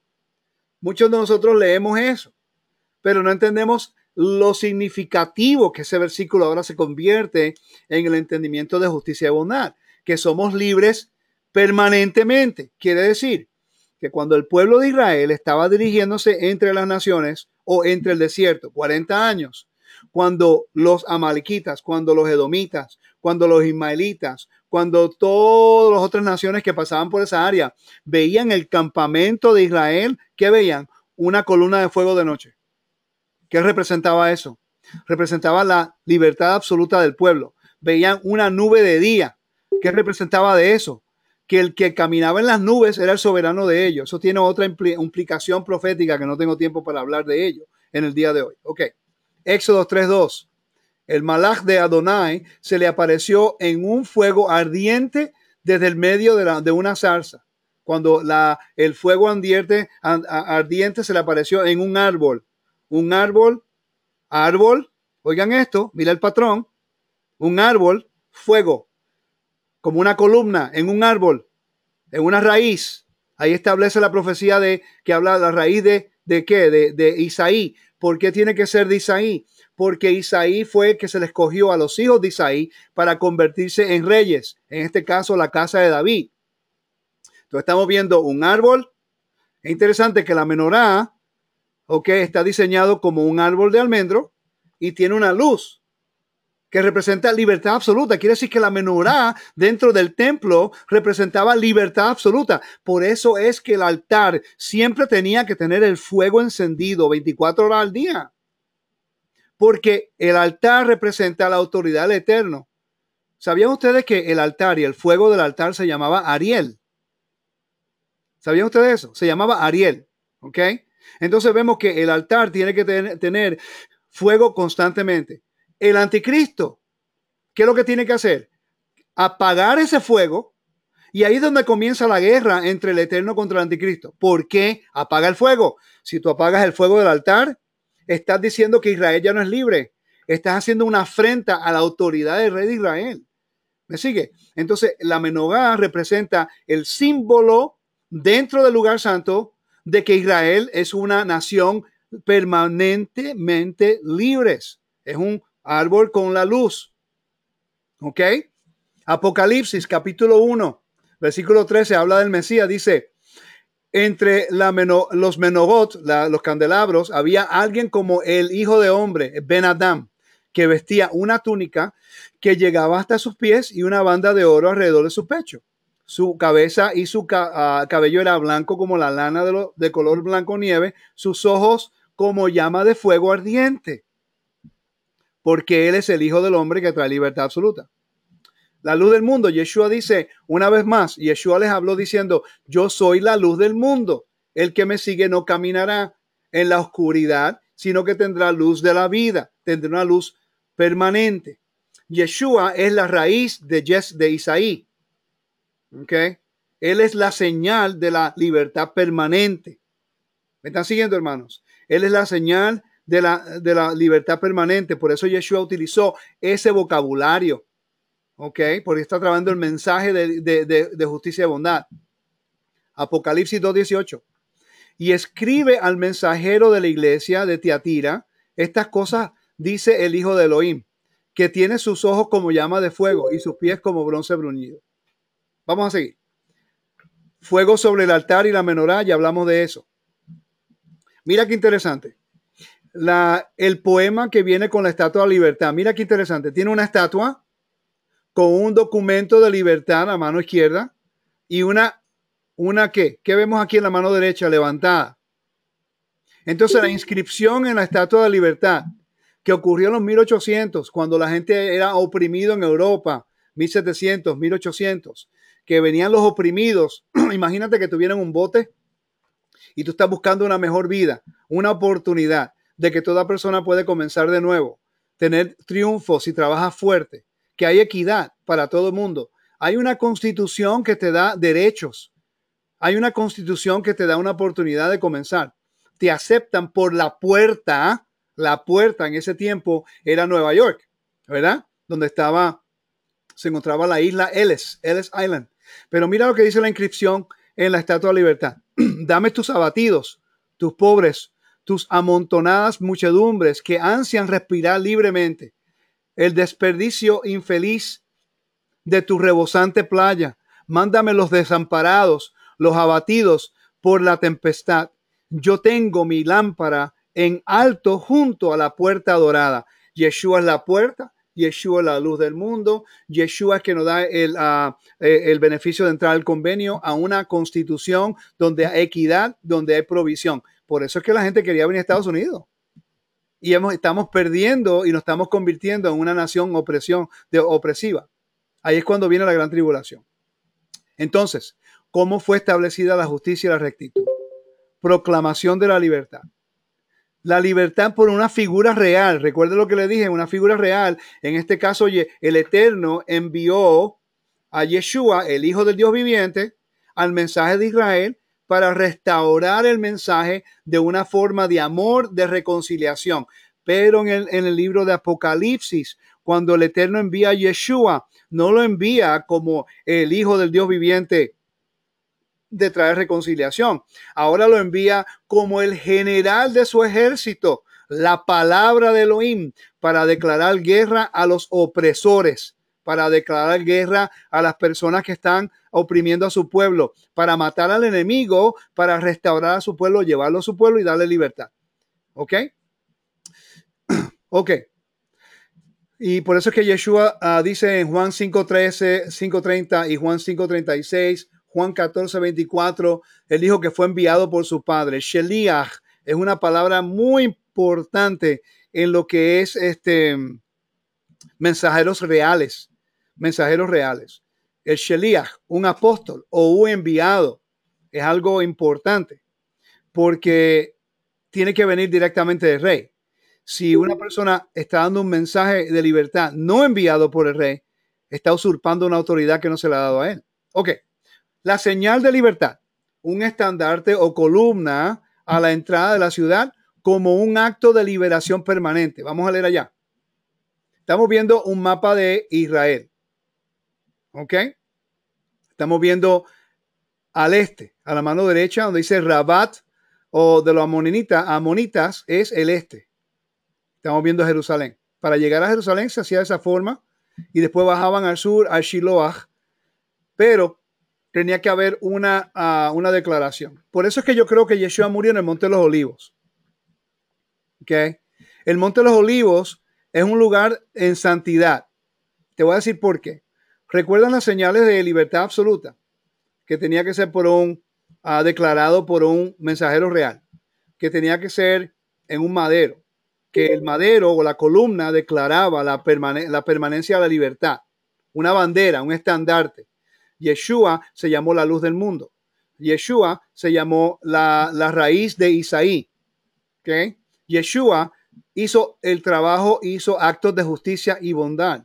Yeshua representa todas estas cosas. Pero ahora el lugar donde él muere es el Monte de los Olivos. Yo pienso, de acuerdo a lo que yo he podido encontrar, que fue el Monte de los Olivos. Hay diferentes opiniones, no nos vamos a, enfocar en las diferencias, pero permítame presentarle mi opinión. Es porque el Monte de los Olivos es el área donde los levitas, pues los sacerdotes hacían sacrificio de la vaca roja. Ya sabemos dónde la vaca roja se hacía el sacrificio allá. Entonces, ese es el lugar donde está al frente de la puerta, que del este se ve hacia el oeste, donde el velo se podía ver. El velo ah, cubría la separación del lugar del área de los sacerdotes al lugar santo. Dentro del lugar santo se, encontraba el pan de la presentación, se encontraba el, uh, la menorá y se encontraba el, ah, el altar de incienso. Yo siempre me preguntaba, pero ¿por qué se necesita el pan de la presentación que nadie podía comer, solamente los sacerdotes después en el Shabbat, fuera del lugar santo? ¿Y por qué la menorá? ¿Y por qué el altar del incienso de oro? Representan los tres actos en la cual un rey de justicia oye al pueblo y provee por el pueblo y la señal de libertad del pueblo. La menorá, libertad absoluta del rey de Israel hacia Israel. La señal. El pan de la presentación quiere decir que delante del eterno de Israel siempre va a haber provisión para el pueblo de Israel porque era un rey justo.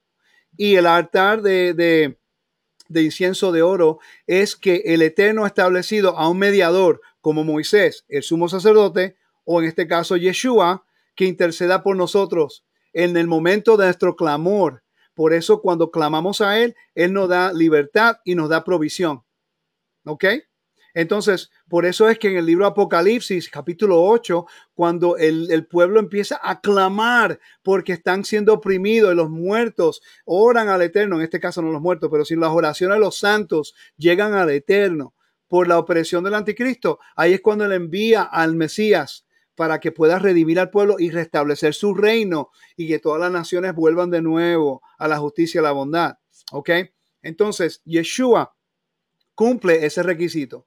Romanos capítulo 3, versículo 21 a 26. Dice, pero ahora, muy aparte de la Torah, la manera de Yahweh para hacer que la gente sea justificada ante él ha sido evidente. Además, que la Torah y los profetas dan testimonio de esto.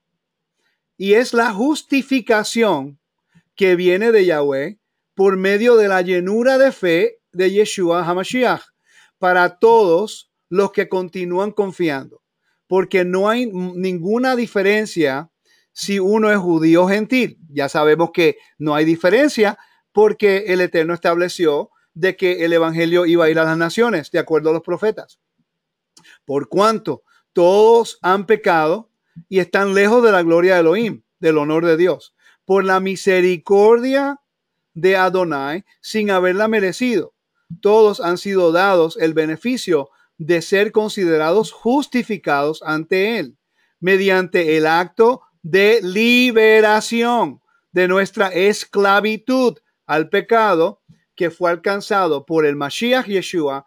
Yahweh dio a Yeshua como caparat. Es en el, en Romanos, la palabra caparat no aparece ahí, pero en el griego, cuando tú la trazas, es caparat, como, como cubrir nuestros pecados por medio de la llenura de fe con respecto al sacrificio de su muerte sangrienta. Esto reaseguró, oigan esto, esto reaseguró la justicia de Yahweh, porque en su paciencia él ha perdonado ni castigo ni remisión los pecados de la gente ha cometido en el pasado. Y esto afirma su justicia en la, era presente, mostrando que Él es justo en sí mismo y también que Él es el que justifica a la gente por medio de la confianza y la llenura de Yeshua al Mesías. Ahora entendemos esto. El Eterno quiere restaurar a su pueblo. El Eterno quiere revelarse de nuevo a Israel como un rey de justicia, porque ellos viraron su espalda al Eterno y fueron a las naciones, adoraron otros dioses, pagaron tributo a las naciones, prefirieron quedarse fuera de Israel en vez de regresar a la tierra. Y el Padre, por promesa a Abraham, que fue unilateral. Aquí vemos los, los cuatro conceptos que le hablé la última vez. Convenios, justicia y bondad, honor y vergüenza y el templo.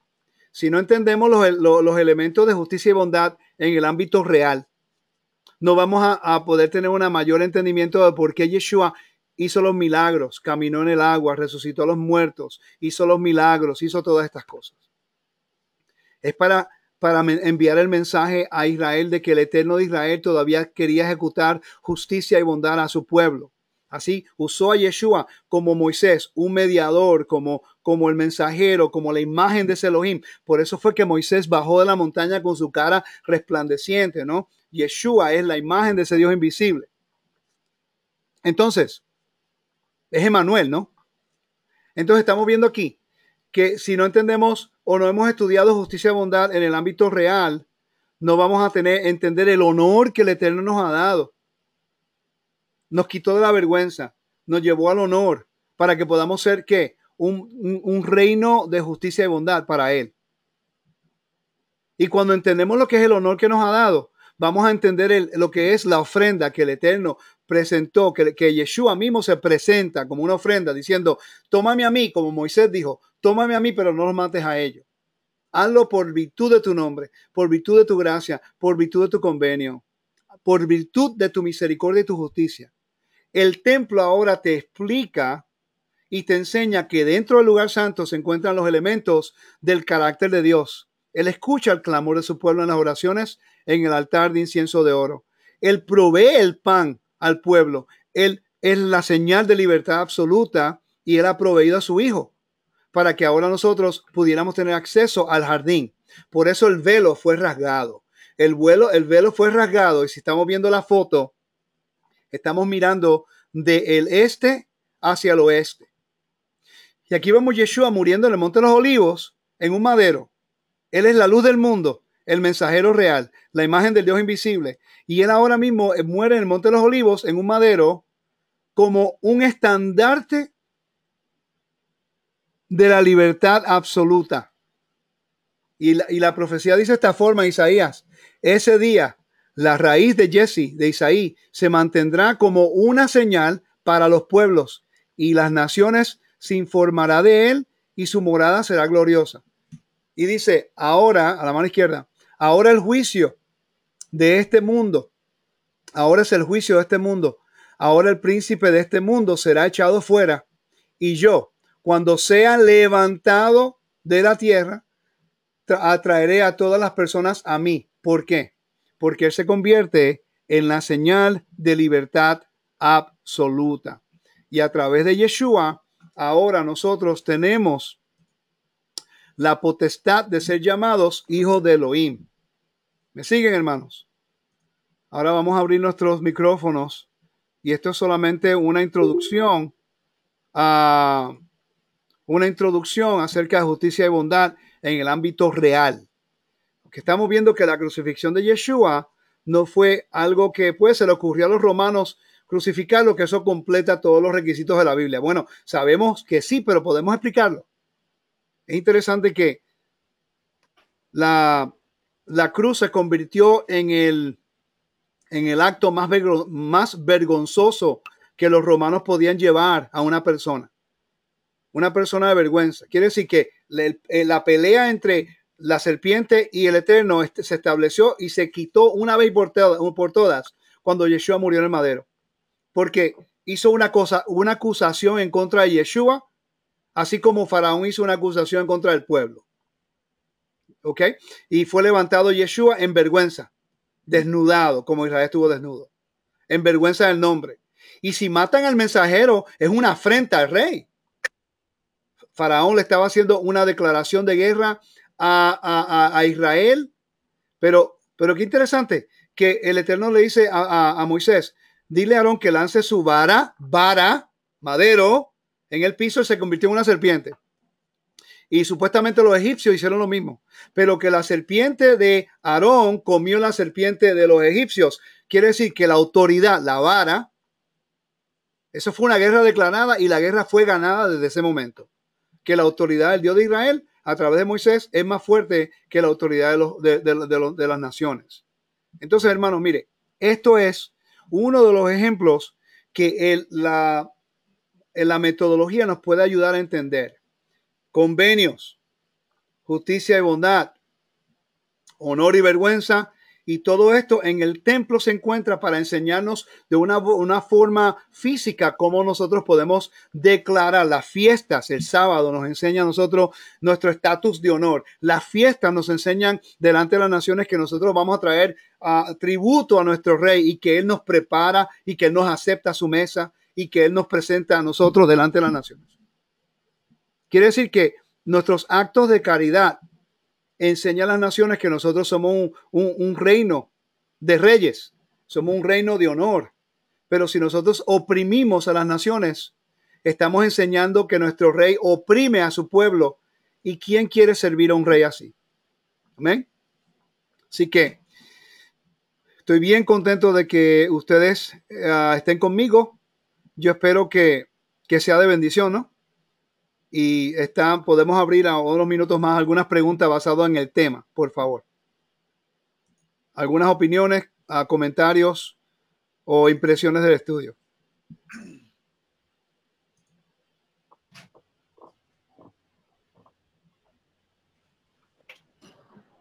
Nadie, ¿eh? Ok. Se quedaron este. Estamos todavía anonadados. ¿Cuántos de ustedes nunca han visto la crucifixión del Mesías de ese tipo de cumplimiento tan importante? El hecho de que, mire, yo no puedo entender por qué el Eterno nos ha permitido entender estas cosas. Yo no lo entiendo, ¿ok? Yo estoy tan y tan emocionado de saber que el rey de Israel o escuchó mi clamor 20 años atrás. Y yo le decía, por favor, enséñame tu verdad, por favor, yo quiero saber tus caminos por favor, enséñame más. Yo, quiero, yo no quiero dinero ni quiero fama. Yo lo quiero es entender tu palabra y quiero una oportunidad de enseñar de tu libertad. Él me escuchó, yo no sabía Torah. Yo no entendía la Torah. Y ahora poder entender verdaderamente la justicia y la bondad de Elohim y ver tantas personas que en la luz del mundo, la, el estandarte de la libertad que el Eterno nos ha dado, nos trae al Evangelio, nos enseña su Torah y después esa persona toma la Torah y descartó a la puerta que le dio el acceso. Rechazan al Mesías. Y peor, no solamente lo rechazan, pero después lo humillan. Humillan a todas las personas que creen en Yeshua. Eso es un, un, cliente mal agradecido. Y por eso yo quiero compartir con ustedes esta enseñanza para que nos lleve a un entendimiento mayor de que nos enfocamos en tantas tantos temas tan insignificantes a veces. Ah, que si la estrella de David es pagana, que si, por favor, you know, hello. Esto de verdad es que se debe estudiar, no porque lo enseño yo, es el carácter del Eterno. Sino que esto es lo que mi deseo es que ustedes lo aprendan, que se lo puedan compartir a sus congregaciones. Ya ustedes saben el nivel de su congregación, pero el estudio va a estar disponible. Yo se lo voy a hacer pasar para que los tengan. Pueden revisar información uh, para que puedan compartir con su y espero que sea de bendición. Así que es de bendición, uh, amado More. Es, es, de mucha bendición. Créame que eh, yo doy testimonio personal que las eh, cinco veces, porque las tengo contadas, las tres veces que, las dos veces que interviniste en la visita, más las tres veces que hemos tenido clase, eh, a mí me ha abierto la mente, que es lo importante. Eh, los que ya tenemos un recorrido en el Evangelio y luego tuvimos este privilegio grande de recibir el concepto de la Torah con esta claridad de justicia, eh, lo hicimos bajo unos mecanismos básicos, que es lo que uno aprende en el proceso, ¿ok? Entender lo que tú estás presentando es entender que Dios te dio una metodología a ti. Eso es entenderlo. Nosotros no vamos a encontrar esta información en ningún libro como metodología. Tú has unido la información que has cogido durante tantos años y estableciste tu propia metodología, porque yo nunca, yo nunca había leído esto y yo he leído con el ánimo de conseguir el recurso literario para yo poder respaldar lo que enseño de Torah. Pero el, el sistema como tal, la metodología eh, es tuya en cuanto a los conceptos que nos enseñaste de convenios, eh, honor y vergüenza, justicia y bondad. Eso a mí me, me permitió como dice el pueblo judío, tener otra perspectiva, una cara más en la cual yo puedo ver la escritura. Lo de los patrones, que me parece a mí tan importante, eh, suma, y yo creo que el Eterno a cada uno le va a ir mostrando patrones y nos van a ir enseñando unos a otros patrones, pero los patrones que tú me mostraste con base en estos principios, yo ya los ubico cuando yo leo, cuando yo estoy desarrollando la paracha eh, en el proceso, créeme que inclusive te va a tener que pedir permiso porque nosotros nos mantenemos cada año, cada dos años, reevaluando las parachot que el Eterno nos ha permitido poner en, el, en manos de nuestros discípulos. Y créeme que mucho de tu material vamos a introducirlo, si tú no lo permites, en las parachot, como estamos haciendo con el material de Liliana Hunter, porque la idea es esa, la idea es que cuando nosotros despachemos el, el, la paracha, las personas sean instruidas. Nosotros no esperamos recibir nada a cambio. Esperamos que la información que les damos los edifique, los levante y les permita esto. Eh, tener una perspectiva más de cómo mirar la escritura, nunca anular al Mesías Yeshua, porque ese es el grave error que está cometiendo mucha eh, gente que está llegando a estos conocimientos tienen que tener mucho cuidado con la escuela eh, o, la disciplina que se llama filología.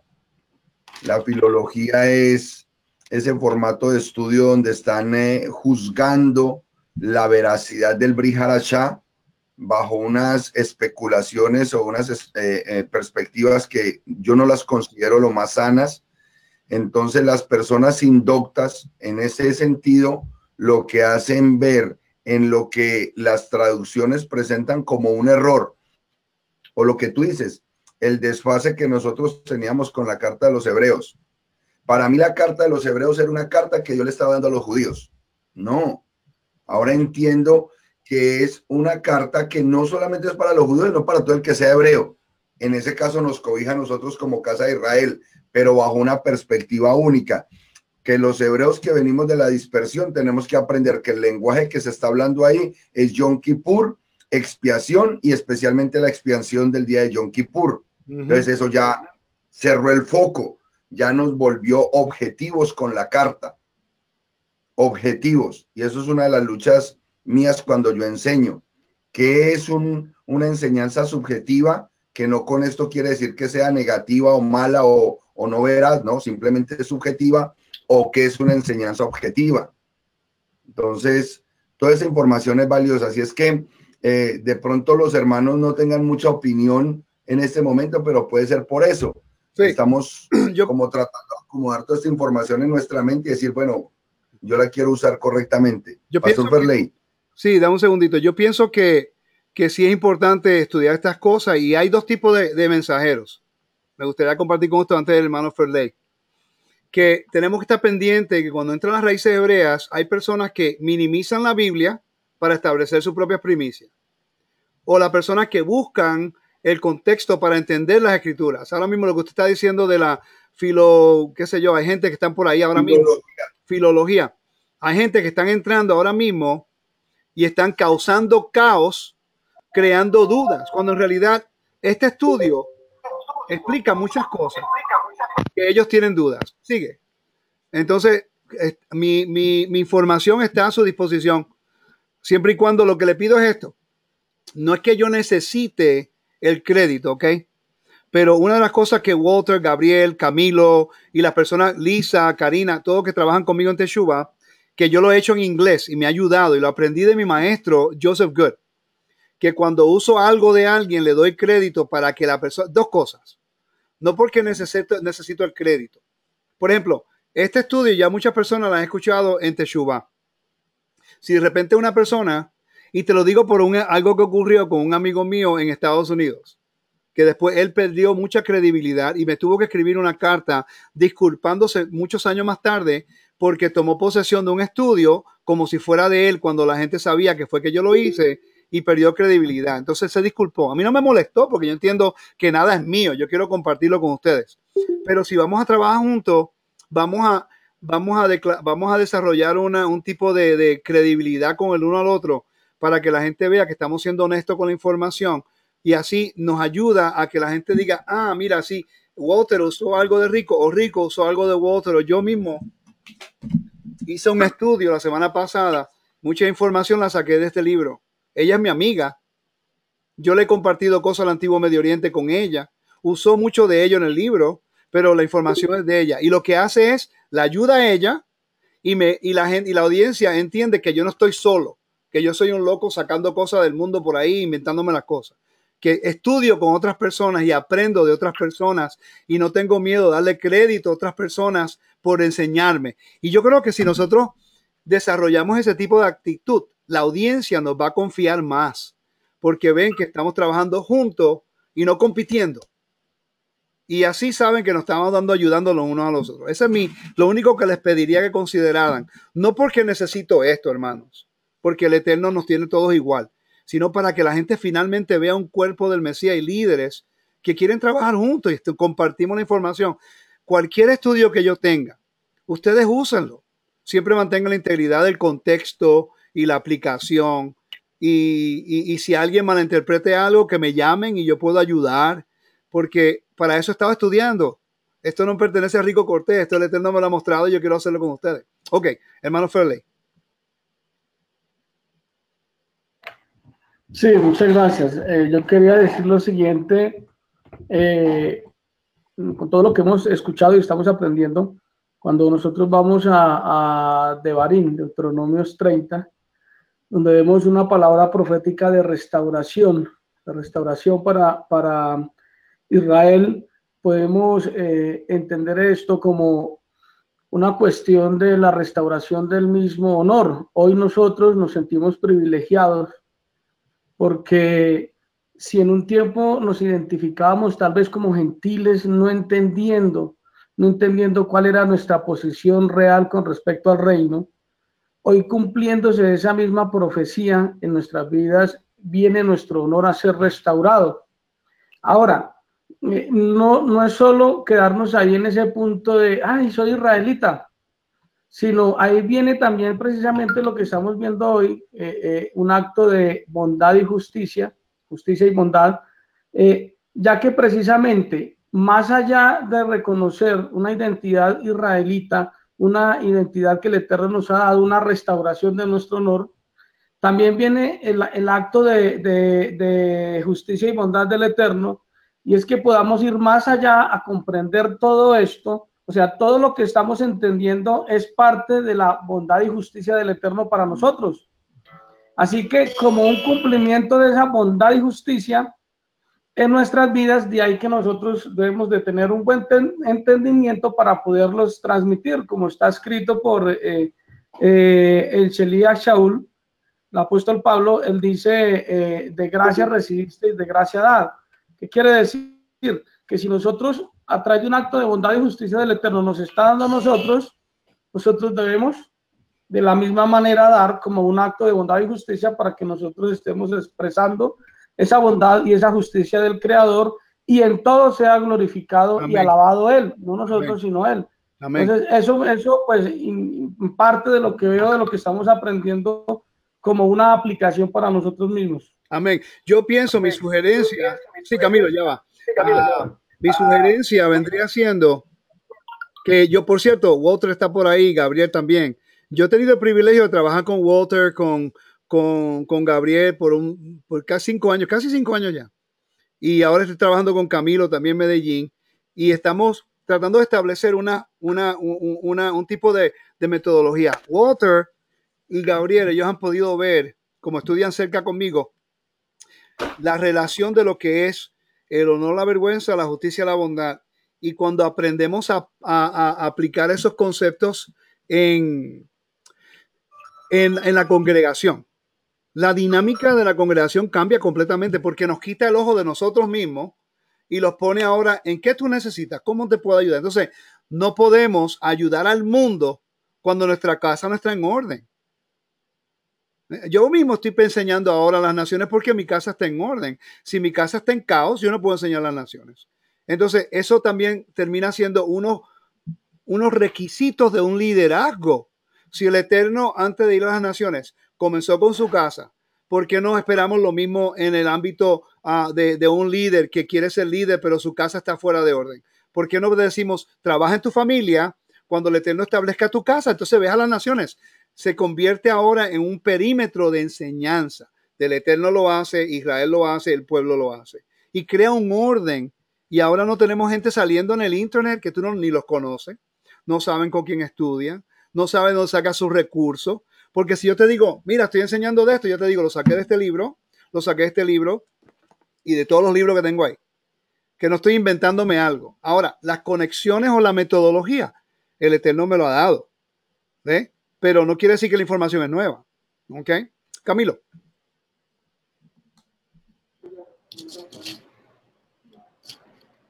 ¿Me escuchan? Sí. Eh, no, sino que me parece muy interesante, Rico, con el tema que tocaste hoy, eh, tocar el tema del, del, velo que se rasgó. Sí. Nosotros traemos eh, del cristianismo el concepto de que no, es que ya se rasgó el velo y ya podemos entrar. El concepto que uno trae normalmente es que se rasgó el velo o los dos velos que hay en el lugar santísimo, ¿cierto? Entonces sería chévere que nos explicaras ahí cortamente eh, cómo se conecta el rasgarse el velo del lugar santo con la señal del Mesías allí en el madero y la menorá. ¿Cómo se enlaza? Pues porque tiene una razón del por qué estaban de frente, por qué se rasgó ese, cuando habían 13 velos y de los 13 velos solo se rasga uno, no los 13, y por qué ese. Sería chévere que nos hablaras ahí un poquito de eso. Eso es algo que, que toqué al, al final y es algo importante porque nosotros, como no entendemos en nuestra enseñanza que hemos heredado, ¿no? Yo pienso que tenía un lugar y nos ayudó mucho a entender una base, pero el área que menos se estudia dentro del cristianismo en las raíces hebreas es el templo, eso es obvio, nadie va a discutir eso. Y la falta de entendimiento de lo que es entender espacios sagrados, usurpación, el rol y la función del templo, nos guía a tomar una decisión incorrecta, una, una explicación espiritual de algo que no ocurrió, ¿ok? Entonces, aquí vemos el ejemplo del velo. Yeshua morir en el Monte de los Olivos, basado en lo que he encontrado. Pero el morir, olvídate si no murió en el Monte de los Olivos.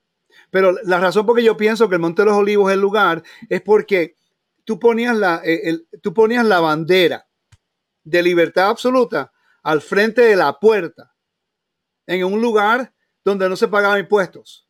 Estaba libre de impuestos porque era libertad, eh, libertad permanente.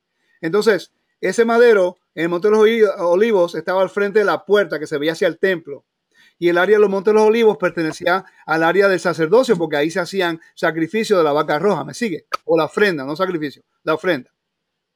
Hay otros puntos legales que no hemos cubierto todavía.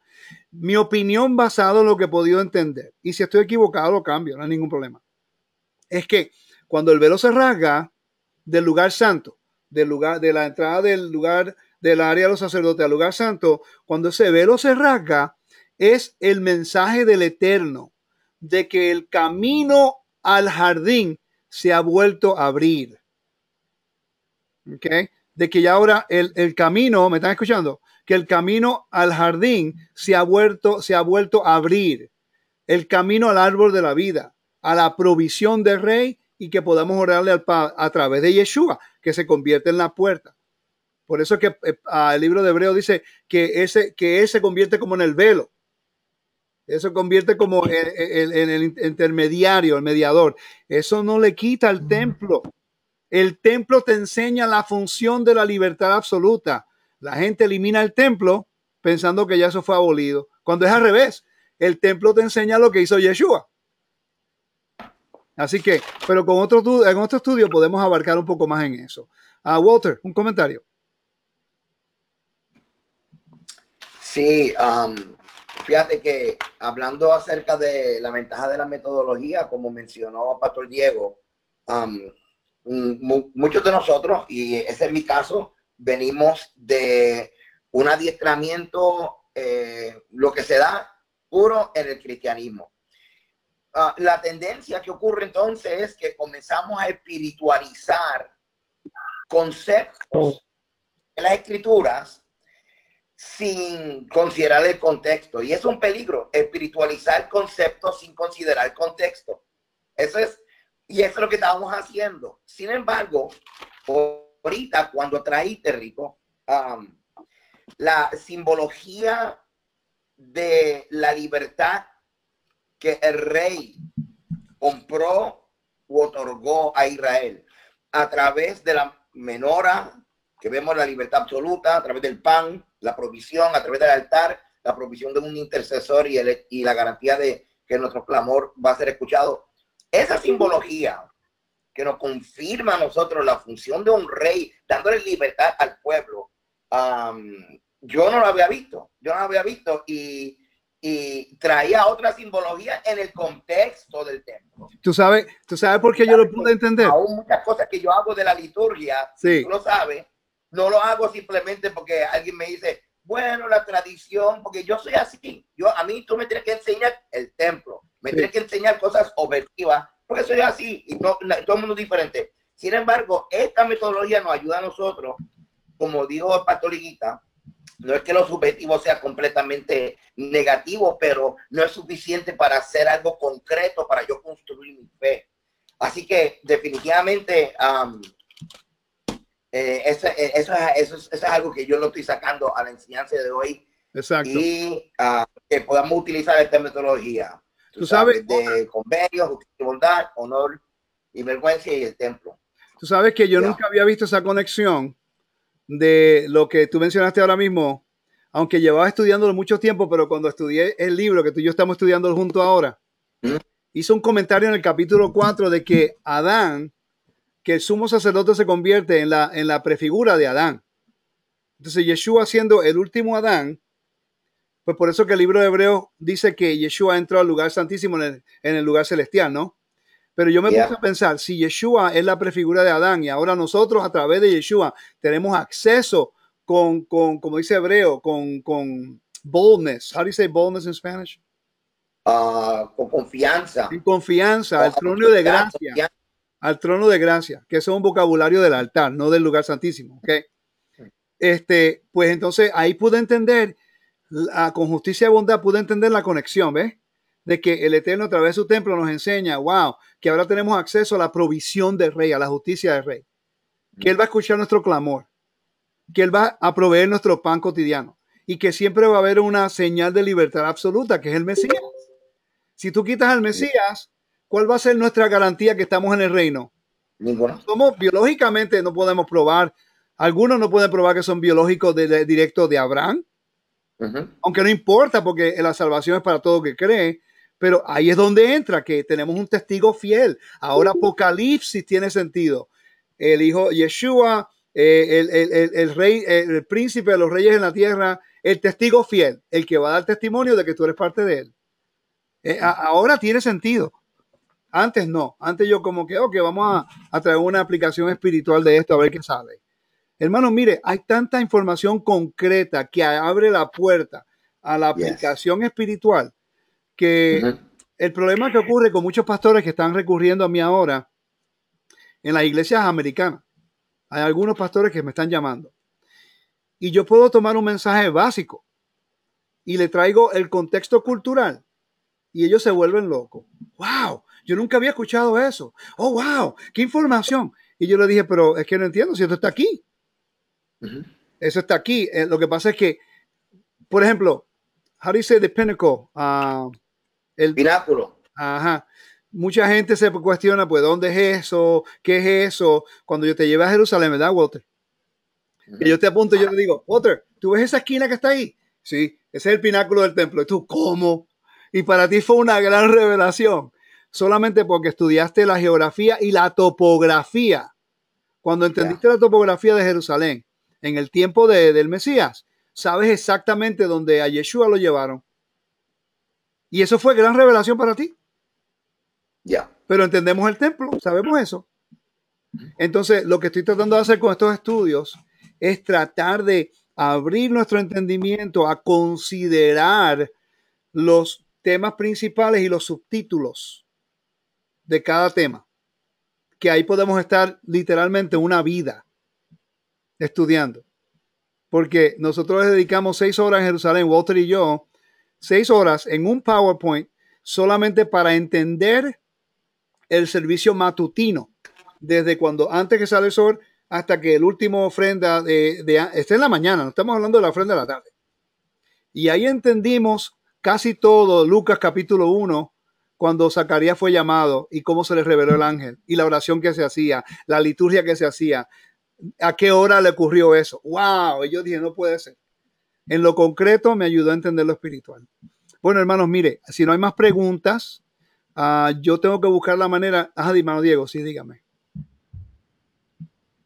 No te escucho. Yo tengo una pregunta. La puerta del templo. La puerta del templo. ¿Me estás escuchando? Sí, Sí. La puerta del templo siempre está mirando, o cuando estaba es- establecido el templo, mira hacia el este, sí, hacia la salida del sol. exacto. ¿Por qué? La pregunta es ¿por qué? Ok. Recuérdense que el estudio bíblico no solamente trabaja, trabaja con geografía. Esto es algo que cuando yo lo entendí, yo digo, oh, cuando Adán pecó, ¿hacia qué lado fue? El Eterno lo exilió hacia qué lado? Hacia el este. Cuando Caín pecó, fue exiliado hacia el este. Cuando Israel pecó, fue exiliado hacia el noreste. Cuando Judá pecó, fue exiliado hacia el este. Porque literalmente en la, en la, en la geografía y, el- y- y la palabra teshuvah, teshuv es regresar. Pero eso se aplica cuando entiendes lo que es lo físico. El templo, si tú caminas hacia el este, vas a llegar hacia Siria, Jordania, Babilonia, Irán, todo ese lugar. ¿Ok? Le estás pirando la espalda, la espalda al Eterno, le está dando la espalda al Todopoderoso. ¿Ok? En, en- en inglés se dice, you backslidden Israel, que Israel le viró la espalda a Dios. Literalmente, ellos hicieron esto. ¿Ve? Y se fueron a la dispersión, pero después se arrepienten. ¿Qué hacen? Voltean cara a cara y regresan hacia el oeste, dándole la espalda hacia el este, donde nace el sol. Por eso que en Jerusalén, el 99% de las iglesias católicas, la entrada tienes que mirar hacia el este. Pregúntale a Walter que lo vimos en Jerusalén. Las iglesias, generalmente la entrada está mirando hacia el este. Eso es una indicación de que es adoración al sol. La, la iglesia de las naciones que se encuentra en el Monte de los Olivos. Para tú poder entrar a la iglesia, tienes que dar la espalda al donde estaba el templo. Entonces, literalmente, cuando tú obedeces, estás cara a cara al Eterno. Yeshua estaba cara a cara al Eterno. Cuando desobedecemos, le damos la espalda. Eso representa dispersión. Pero por eso la pregunta mía es, ¿la, ¿la puerta del templo daba hacia el este? Estaba en el este, sí, en el este. Mira hacia el este. Sí. Ok, hacia la salida del sol. Sí, pero para mirar hacia el templo tenías que mirar hacia el oeste. Lógico. Exacto. La puerta, si yo me paro en la puerta, yo veo la salida del sol. Entonces, ahorita que tú dices que todos los templos católicos también miran al este, es adoración al sol. Sí. Entonces, el templo también manifestaba el concepto de adoración al sol. No. porque lo que estoy. Ajá, dígame. Fairley. Sí, eh, sí, yo lo que estoy entendiendo es si el sacerdote, el sumo sacerdote, iba a entrar al templo, inmediatamente le estaba dando la espalda al sol. Exacto. Y estaba encontrándose con el rostro de, de Elohim. Por eso, nadie podía dar la espalda al templo. Exacto. Cuando sale del templo, está saliendo del rostro de la presencia y está encontrándose con eh, eh, idolatría, adoración al sol. Entonces, eso fue lo que sucedió con Israel o, con Efraín cuando se fue eh, a, la, a, la, idolatría, se fue al sol. ¿Qué estamos haciendo ahora nosotros? Dándonos vuelta, volviendo a la presencia y dejando la idolatría atrás. Entonces, que la puerta esté ubicada ahí es estratégico porque nos está, nos está enseñando que para volver a Elohim tenemos que darle la espalda al sol. Exacto. Entonces, ahora los templos, los templos eh, según lo que le entendí, están al contrario. Cuando la gente va a entrar, le da la cara al sol, al lugar donde está el sol, y le da espalda Porque dijo lo mismo, dijo, las puertas están dando al este. Yo dije, pues lo mismo. Ah, las puertas de las iglesias católicas dan al oeste. Miran hacia, si cuando tú entras, están mirando hacia, hacia el este. Es algo geográfico. Cuando tú entras. Cuando tú entras al templo del este, para entrar tienes que mirar hacia el oeste. Claro en la iglesia católica, cuando tú entras, tú miras hacia el este. Ah, ya, ahora sí. Ahora, ahora lo expliqué mejor, exacto, ahora lo mejor. Ahora por, sí eso, por eso es que los judíos... Ahora sí te salió en español, ahorita me lo explicaste en inglés. es verdad, es verdad, sí, sí. Eh, ok, ah, ok, entonces, en, en, por eso es que los judíos en la, en la pared de los lamentos, ellos cuando salen de la pared de los lamentos, ellos no dan su espalda rápido a la pared.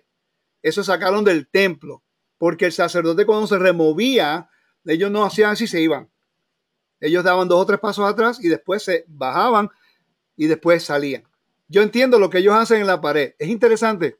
Cuando yo voy a la pared, yo siempre pongo atención quiénes son los que nunca ah, hacen ese, ese, ese, eh, esa costumbre. Son siempre los cristianos. Van y tocan la mano y después dan la espalda rápido. No entienden el protocolo de cómo se hacía en el templo. Ellos piensan que es una costumbre de los ortodoxos. No, los ortodoxos la sacaron del respeto del servicio del templo que fue preservado en la sinagoga. Por eso cuando tú dices Baujata Adonai Elohenu, Ose Shalom bin Cuando termina la oración, tú dices Ose, Ose Shalom bin Huya Se Shalom Aleno, y se apartan y después dan la espalda. Eso viene del templo. Muy buen punto. Me alegro que lo disfrutaron tendría sentido eso que tú estás diciendo con respecto a la crucifixión del Mesías Yeshua, porque entonces él también estaría demostrando que le daba la espalda al Dios Sol, y no solamente eso, sino que él se estaría interponiendo delante del Sol como el verdadero rey soberano. El Sol de justicia, exacto, porque él viene, él, es el verdadero Sol, no el que atrás allá. Él es la imagen de ese Dios invisible, eh, y por eso es que el Mesías viene del este porque él viene con la dispersión en la vergüenza, la dispersión en, vergüenza. Él está trayendo la dispersión en vergüenza. Sigue. Entonces tú dices, no, pero ¿qué pasa con el judaísmo cuando uno mira hacia el este ahora para el Shema? No, es otra cosa, porque yo estaba en Sudáfrica, yo miro hacia el norte. Cuando estoy en Australia, yo miro hacia el noroeste. tú sabes, estuve en Noruega, Noruega, miro hacia el sur. O sea, es depende de donde tú estés geográficamente. Estás mirando hacia Jerusalén, hacia el lugar de la libertad absoluta. Rico, en el tiempo del primer siglo estaba el puente que conectaba el la entrada del templo con, con el lugar del sacrificio de la vaca roja. ¿Ese puente estaba o ya eran puras tumbas? Supuestamente habían tumbas, pero sí existía un, un puente que era construido con el dinero del sumo sacerdote. Pero no era el puente del primer templo. Ah, eh, no es que no se sabe. Era por porque- donde pasaban, por, que era por donde pasaban todos los levitas con el sacerdote y pasaban con la vaca. Para evitar tocar esas tumbas por el tema de impureza. Yo creo que sí No es el existía, mismo. yo creo que sí existía en el primer siglo, pero la discusión entre los rabinos si era de piedra o si era de madera. Eso, eso es algo que, que hay discusiones todavía en la Mishnah que habla acerca de eso. Pero sí hay evidencia de que había un puente que era construido para ciertos tipos de, de- este, en, este, en este caso, la ofrenda. Ahora entendemos por qué el Mesías viene del Monte de los Olivos. Por qué él murió, por qué fue enterrado, por qué resucitó, por qué ascendió, por qué la, profecía dice que vendrá al mismo monte. Ese es, el lugar donde está de frente a la cara del Eterno y donde se va a pronunciar y declarar la, justicia permanente y la libertad permanente. Por eso él viene en un jubileo, hermanos. Por eso regresa en un jubileo, porque él va a dar un jubileo global a toda la humanidad. Entonces, y con esto termino porque tengo una cita a Zacarías. Vamos a Zacarías capítulo 14.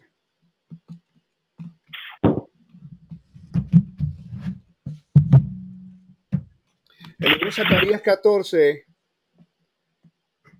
te muestra bien claramente, si es que lo encuentro,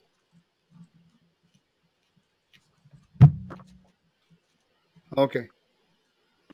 Zacarías capítulo 14 te habla acerca de, de qué ocurre en el capítulo, en la venida del Mesías, ¿no? Dice,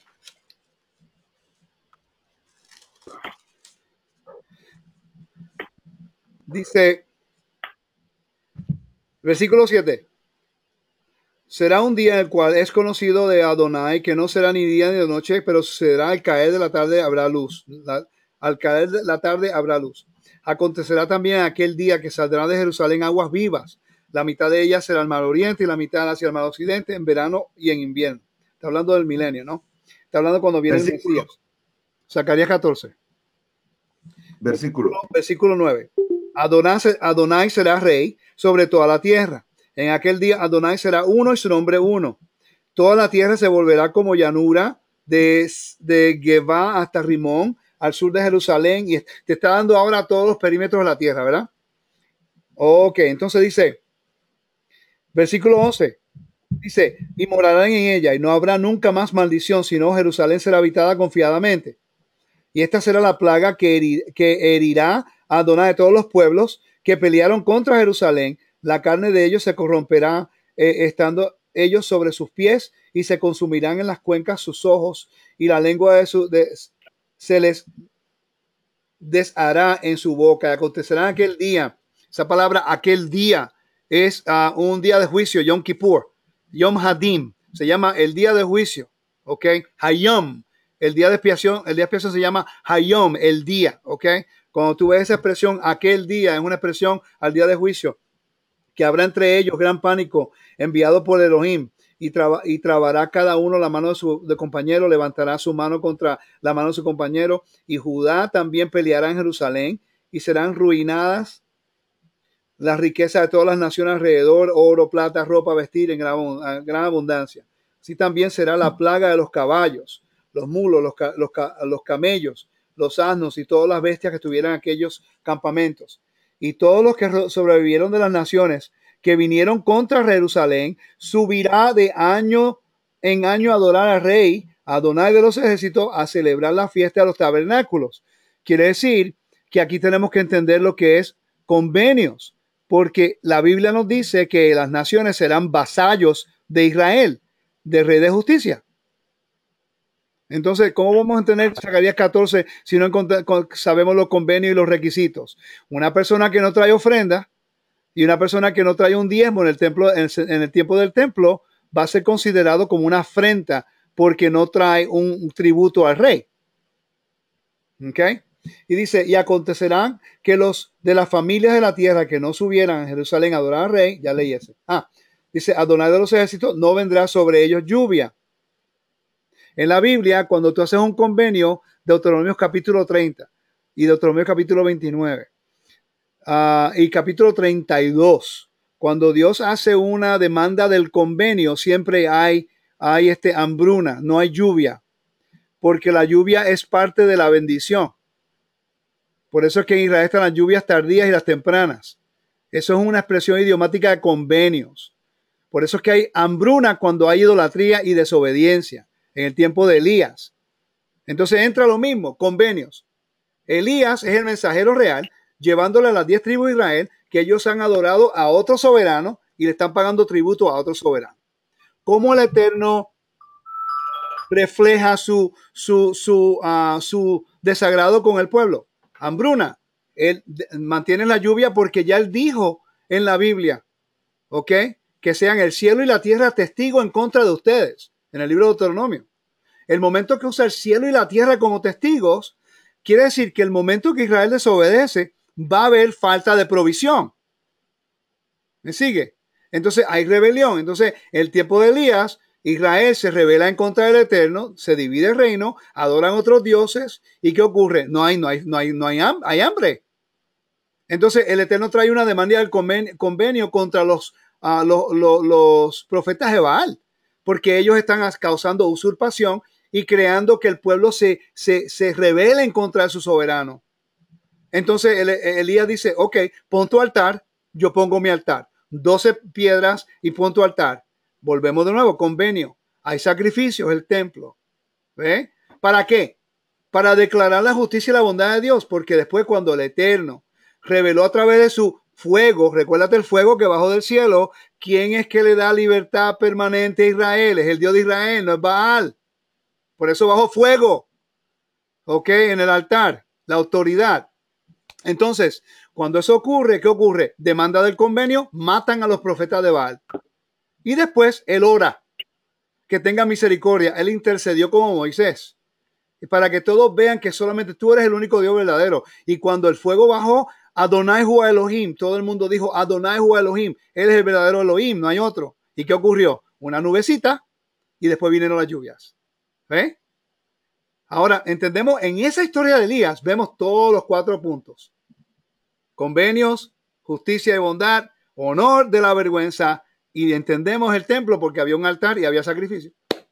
Se ve en toda la Biblia, es impresionante. Ahora que lo capto, yo digo, wow, o sea, lo puedo ver. Entonces aquí vemos que dice, versículo 18, y la familia de Egipto no subiere y, no viniere sobre ellos, no habrá lluvia, vendrá la plaga con con que Adonai herirá a las naciones que no subieran a celebrar la fiesta de tabernáculos. Esta será la pena del pecado de Egipto y del pecado de todas las naciones que no subieren para celebrar la fiesta del tabernáculo. En aquel día estará grabado sobre las campanillas de los caballos que Dusha Adonai, santidad Adonai, y las, o, y, las, y las ollas de la casa de Adonai serán como los tazones del altar, son santificados. Entonces estamos viendo que hay ahora tributo, todo esto se revela. Amén. Bueno, familia, ah, ¿les interesa reunirse de nuevo en las próximas dos semanas de repente? Si tengo el tiempo, ¿lo puedo enviar mensajes? Claro que sí. Bueno, uh, basado en lo que vamos estudiando, ya, ya le enseñé acerca de justicia de bondad. Me gustaría compartir con ustedes los elementos de honor y vergüenza en la Biblia para seguir ese patrón, ¿ok? Y después termino con convenios, diferentes tipos de convenios y, y, algo por encima y después podemos entrar con más detalle. Para así con, y después a lo último termino con elementos del templo utilizando estos principios. ¿Está bien? Perfecto.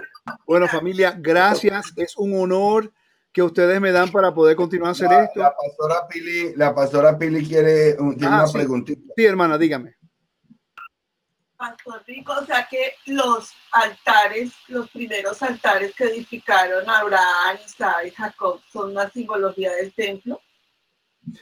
No tipología, pero reflejan la autoridad del Eterno, que el templo es el trono de Elohim. Entonces el altar, por eso es que, por eso es que Hanukkah es tan importante. El Hanukkah no es acerca de un milagro de un aceite. No, el, altar, el, Hanukkah es la rededicación del altar. Se toma siete días.